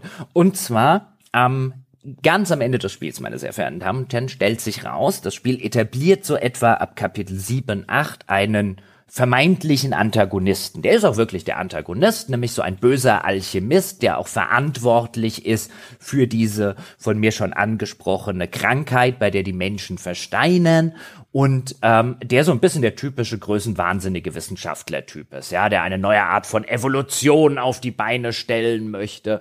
All, all dieser ganze Hokuspokus und Klimbim, den man gerade in Spieleerzählungen dann gerne bekommt, der ist zwar nett vertont und nett dargestellt, ist jetzt aber kein besonders toller äh, äh, Bösewicht und hätte das Spiel mit dem Sieg über ihn geendet, würde ich es bestimmt nicht ganz so positiv rezipieren, wie ich das jetzt gerade tue. Denn es stellt sich die ganze Zeit während dem Spiel, und ein paar Sachen lassen wir jetzt mal außen vor, weil die gar nicht so wichtig sind, stellt sich heraus, okay, der war jetzt für wirklich viel verantwortlich. Schlimmer Finger, der Typ, ja, der Simon, wie er heißt. Aber irgendwie für diese Puppet Frenzy, die wir ja eingangs erwähnt haben, für dieses Amoklaufen der Puppen, das scheint er nicht gewesen zu sein. Und dann stellt sich wirklich ganz kurz vor Schluss oder mit dem Ende, stellt sich hier raus, das war der Geppetto. Der Geppetto mhm. nämlich, ja, und jetzt und das, ich finde es clever gemacht, wie die Enden sind. Natürlich kann man an dieser Stelle jetzt sagen, ähm, äh, es ist ja doof, dass ich das Spiel quasi mindestens zweimal spielen muss, um alle drei Enden zu sehen. Aber ich, da sage ich mir wieder, wofür gibt's YouTube? Ja, Denn, also. Genau. ähm, aber man kann das natürlich auch im New Game Plus äh, sich dann organisch äh, spielen. Wir spoilern es hier jetzt. Wenn man sozusagen das schlechteste Ende nimmt, das ist ein gutes Einstiegsende in diese ganze äh, Erzählung. Das ist nämlich so, ganz am Ende steht man dann, nachdem er den großen Oberbösewicht vermeintlich besiegt hat, kommt nämlich der Geppetto, ja, und sagt, ja, ist ja alles so gelaufen, wie ich das wollte. Ja, den Kerl hier, den Simon, den du gerade umgebracht hast, der hat mir jetzt genau das quasi in die Hand gegeben, ja, gewissermaßen den magischen Gegenstand, wenn man so will, ähm, den ich nur noch gebraucht habe. Und dann guckt er uns an und dann sagt er, gib mal dein Herz her. Das brauche ich jetzt. Ja, das ist alles, was mir noch fehlt, ist dein Herz. Und äh, wenn man es ihm gibt, dem äh, Geppetto, dann schaltet man sozusagen das in Anführungszeichen schlechte Ende frei, das ich aber eigentlich ein sehr cooles Ende finde im Zusammenhang mit allen anderen.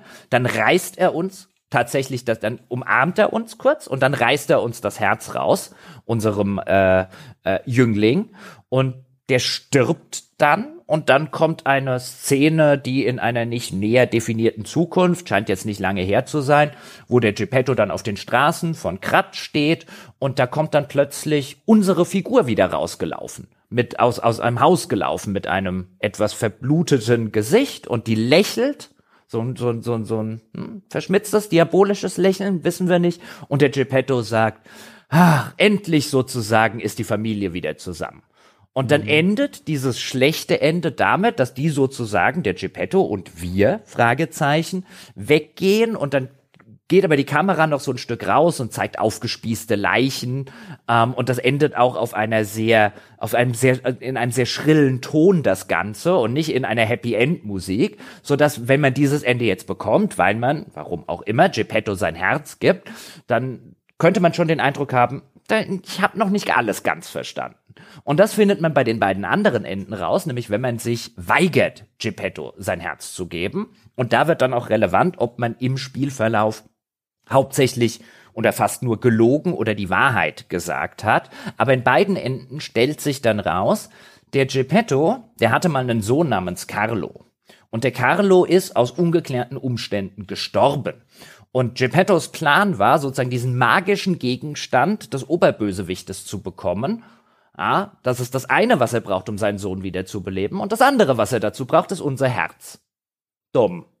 Ja, ich, ich muss die ganze Zeit tatsächlich, während ihr zuhört, nochmal dran zurückdenken, wie wir vor vielen Stunden gesagt haben. Unser Ersteindruck mhm. von Geppetto war, der hat da irgendwas am Laufen und da musste ich jetzt eigentlich nur beim Zuhören nochmal drüber nachdenken. Weißt du, alles halt nur durchs Writing, aber ich würde sagen auch vor allem durch die Art, wie es vertont war, hat es so diese Spur gelegt. Das finde ich einfach, Weißt du, das ist einfach toll. Das ja. ist einfach richtig toll. Die, die Enden fand ich ganz großartig. Vor allen Dingen, da sind zwei, drei Kniffe dabei. Also wenn wir jetzt mal bei den beiden besseren Enden bleiben, die enden damit, dass Geppetto stirbt. Ähm, und in einem Ende, nämlich in dem, wo wir hauptsächlich gelogen haben, ähm, wenn wir ihm dann das Herz verweigern, er dann am Ende stirbt, ja, dann müssen wir quasi noch mal gegen seinen halb wiederbelebten Sohn kämpfen ja, gegen quasi das Vorbild, aus dem wir entstanden sind. Wir finden dann im Verlauf des Spiels auch ein Porträt, ähm, äh, quasi von dem es dann rausstellt, das war Geppettos Sohn und wir standen halt, deswegen sehen wir so aus, wie wir ausgesehen haben, weil mhm. wir halt quasi eine optische Nachbildung seines Sohnes sind.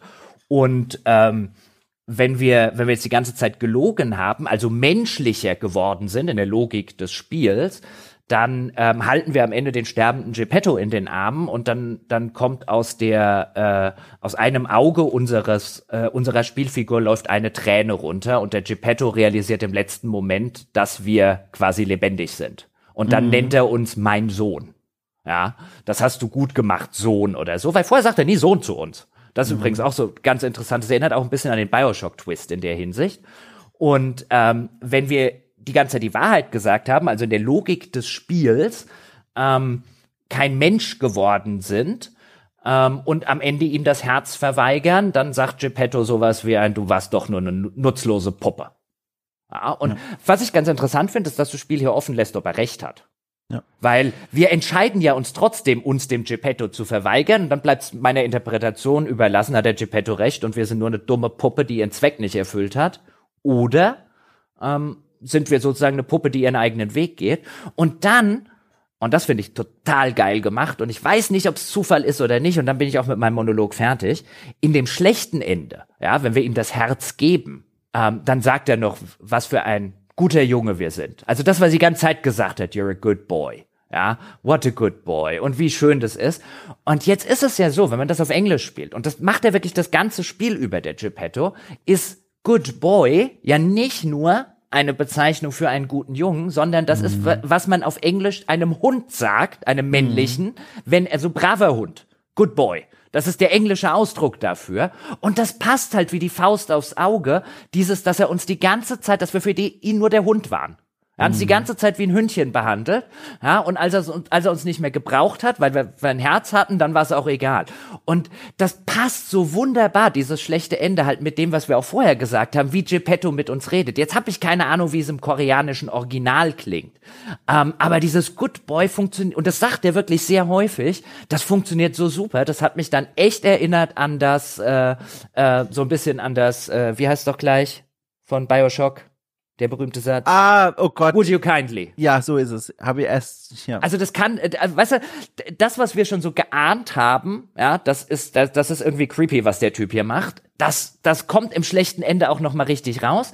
Gut, da erfahren wir nicht, dass das schlechte Ende das war, dass er jetzt quasi uns umgebracht hat, ja, diese Puppe, um seinen Sohn wiederzubeleben meine mich sogar zu erinnern, irgendwo im ersten Drittel des Spiels, wenn man beginnt, die Spielwelt so ein bisschen zu erkunden und das Hotel auch schon gefunden hat, dass dann sogar eine dieser Gangmitglieder äh, unsere Spielfigur sogar irgendwie so beschreibt. Also ich glaube, es wird sogar gesagt, dass wir hier auf dieses, auf diese, irgendwie auf dieses Areal, wo wir jetzt gleich reingehen werden, losgelassen werden wie ein Hund von der Kette. Ich bin mir ziemlich sicher, dass dieses Bild da sogar mal mhm. zitiert wird. Das wäre natürlich der Knaller, wenn das jetzt nur Zufall wäre. Ich kann es kaum glauben, aber da greifen Dinge. Ich, da liegen einige Brotkrumen, ja. Genau. Ähm, da, da greifen Dinge ineinander über. Das ist eine ganz wunderschöne Sache und erinnert mich auch in dieser letzten Weise dann wieder an diese großen Vorbilder, weil auch dort ist es dann so, da triffst du am Ende, ich werde natürlich jetzt nichts verraten, aber auch da werden Entscheidungen nochmal auch zuletzt getroffen, die komplett in andere Weltentwürfe hineinführen, wo man dann ganz klar merkt, wenn man sich auch die anderen Enden, egal ob Souls oder Bloodborne sich anschaut, je nach Entscheidung, auch während des Spiels teilweise, kommen hier am Ende Lösungen Lösungen raus, die miteinander nicht nichts zu tun haben. Also komplett andere Antworten auf die Fragen dieser Welt. Und das finde ich einfach immer toll. Weil, weil das wirkt dann auch nicht über die Füße gebrochen, sondern es ergibt alles Sinn, dass es jetzt an diesem Punkt sich jetzt aufklamüsern wird, je nachdem, was man vorher gemacht hat. Und das sind ganz tolle Momente, wenn so ein Spiel enden kann. Mhm also das, das, das Ende hat mich dann, wie gesagt, ich will nicht sagen, wie der versöhnt nach dem, nach dem Sumpf, durch den ich vorher ein, zwei, drei Kapitel gewartet naja, bin.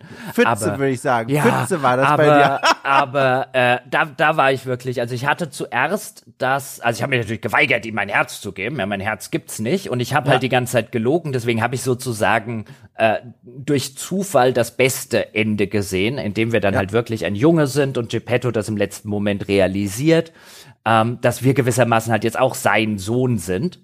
Ähm, und dann, dann kommt noch eine kleine andere Szene, wo wir dann sozusagen unser Leben opfern, um einer anderen Figur in diesem Universum sozusagen das Leben zu schenken. Also die ultimative Menschwerdung unserer Figur ist die, dass er sich freiwillig opfert und nicht sein Herz gestohlen bekommt oder rausgerissen bekommt.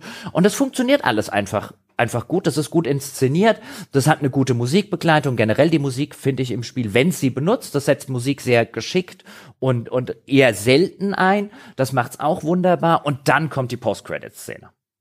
Ja. Und die Post-Credit-Szene ist super, weil ja, die macht eigentlich was, was ich ja normalerweise hasse, weil es stellt sich am Ende raus, dass eine ähm, Figur, ein NPC in dieser Spielwelt, der uns hauptsächlich als Händler fungiert hat, eigentlich der große Strippendreher des alles ist. Der sitzt dann plötzlich in einem Zug und sagt, ah, das Grad-Exper ruft irgendwie anscheinend beim Hauptquartier an von irgendeiner Verschwörung, keine Ahnung. Ja, ah, das gerade, ich melde mich hier, Grad-Experiment ist jetzt gerade beendet. Ja, lief alles eigentlich ganz gut. Ja, und dann sagt er sowas wie, und so als nächstes, ja, ist so sein Job, sie zu finden. Ja, und das ist mir schon da, wen, wen will er jetzt finden? Nämlich die Dorothy. Und Jetzt kann man, wenn man so Kindergeschichten wie Pinocchio vielleicht ein bisschen näher kennt, so amerikanische Kindergeschichten, vielleicht schon denken, das wird doch nicht. Und dann sehen wir tatsächlich in einer abschließenden Sequenz, wie auf so einer Mauer, auf so einer Mauer ähm, eine offensichtlich weibliche Figur, weil sie einen Rock trägt, mit roten Schuhen entlang läuft. Und rote Schuhe und Dorothy legen sehr nahe, dass das nächste Spiel und quasi den, den, den, den, den nächsten Gegenstand, anscheinend brauchen die den Arm von Pinocchio und den nächsten Gegenstand, den sie jetzt benötigen ähm, für ihren sinisteren Verschwörungsplan, der Wizard of Oz ist, der Zauberer von Oz, mit der Dorothy, ja, die nicht mehr in Kansas ist. Und da haben wir wieder einen Blechkameraden. Der wird dann bestimmt äh, irgendeinen Groll gegen uns hegen, wenn wir unsere. Oder wir, oder der Pinocchio ist der Blechkamerad. Oh, das wäre natürlich der Knaller. Huh? Ja, also ist halt wieder, ne, Teil zwei vielleicht, womöglich, das wäre der Knaller. Ich muss aber auch, ne, alle Leute, die sich jetzt freuen, dran erinnern, wir alle haben es gespielt und die Lektion gelernt. Auch die Order 1889 hat am Ende eine Szene gezeigt. Ne? Wir erinnern uns natürlich kollektiv, wo auch angedeutet wurde, oh, die Order Teil 2 1900 irgendwas wird kommen und uns alle glücklich machen. Ist damals nicht passiert, sollten wir uns jetzt auch nicht drauf freuen. Äh, ja, wobei ich glaube, dass das hier wahrscheinlicher ist, weil die Order hat ja wirklich so gefühlt niemand gekauft. Ja klar, das war ja auch ein Gag, Jochen. Das war ein Gag. Ja, ja. Ähm, aber selbst wenn das nicht passieren würde, fände ich allein diese Andeutung, dass es da Ja, irgendwie was Größeres gibt. Was ist das für ein Universum, in dem hier plötzlich alle Bücher real werden oder die Kinderbücher real werden? Diese, diese sehr deutliche Anleihe mit, das nächste Spiel ist Dorothy als Ja. im Wizard of Oz als Souls-like. Das ist einfach cool. Also die, die Voll letzte cool. ist super stark, finde ich. Wenn ich mich auch erinnere, äh, äh, Wizard of Oz, da gibt's ja auch diese eine äh, Königin Hexe, ich glaube Hexe, die ja Ding Dong, die Hexe ist tot. die hier mit dem Wasser, ne, diese diese große Aversität hat und und da gibt's so diese eine Schlüsselszene. Ich habe das als Buch als Kind gelesen zuletzt, um Gottes willen und das fand ich war eine so eindringliche Szene, irgendwas passiert da mit dem Wasser. Das in so einem Spiel, boah, ich wäre sehr neugierig. Mhm. Ich will Ding Dong, die Hexe ist tot, will ich im, im Souls-like gesungen kriegen von den, Das wäre schon cool. von den, äh, ich glaube, es sind jetzt im Original tatsächlich, sind es Zwerge? Ich glaube, es sind Zwerge. Schon lange her, das war Ja, schon, schon lange her. Ich muss da immer an nackte Kanone denken. Wo so, wo Frank mit seiner Angetrauten Oh. abends da sitzt, ja, in der Bar und noch einen trinkt und dann zum, zum Pianospieler sagt, spiel noch, die spiel, ja, spiel, spiel noch unser Lied, Sam. Ding dong, die Hexe ist das super. Nein, das Ah, andere. äh, toller Film. Ey. Wunderbar. Ja. Das ist ein, ein, ein guter Rausschmeißer, meine Damen und Herren. Ding Dong, die Ja. Hexe ist tot. Ja, danke, Dom, dass du dir die äh, Zeit äh, genommen hast. War ja nicht ganz wenig, das Spiel zu spielen, um es mit mir zu besprechen. Ja, na gern und danke dir. Ich finde, wir sind hier durchs Spiel und durch diese Besprechung durchgegangen, wie eigentlich auch die Waffen in dem eigentlichen Spiel, nämlich ne, einer war der Griff, der andere war oben der Waffenaufsatz und wir haben uns da toll ergänzt. Ja, also einer war Bongo, einer war Karl. So, Ja, super. Meine Damen und Herren, das war's jetzt aber endgültig äh, für heute. Wir hören uns nächste Woche wieder. Bis dahin.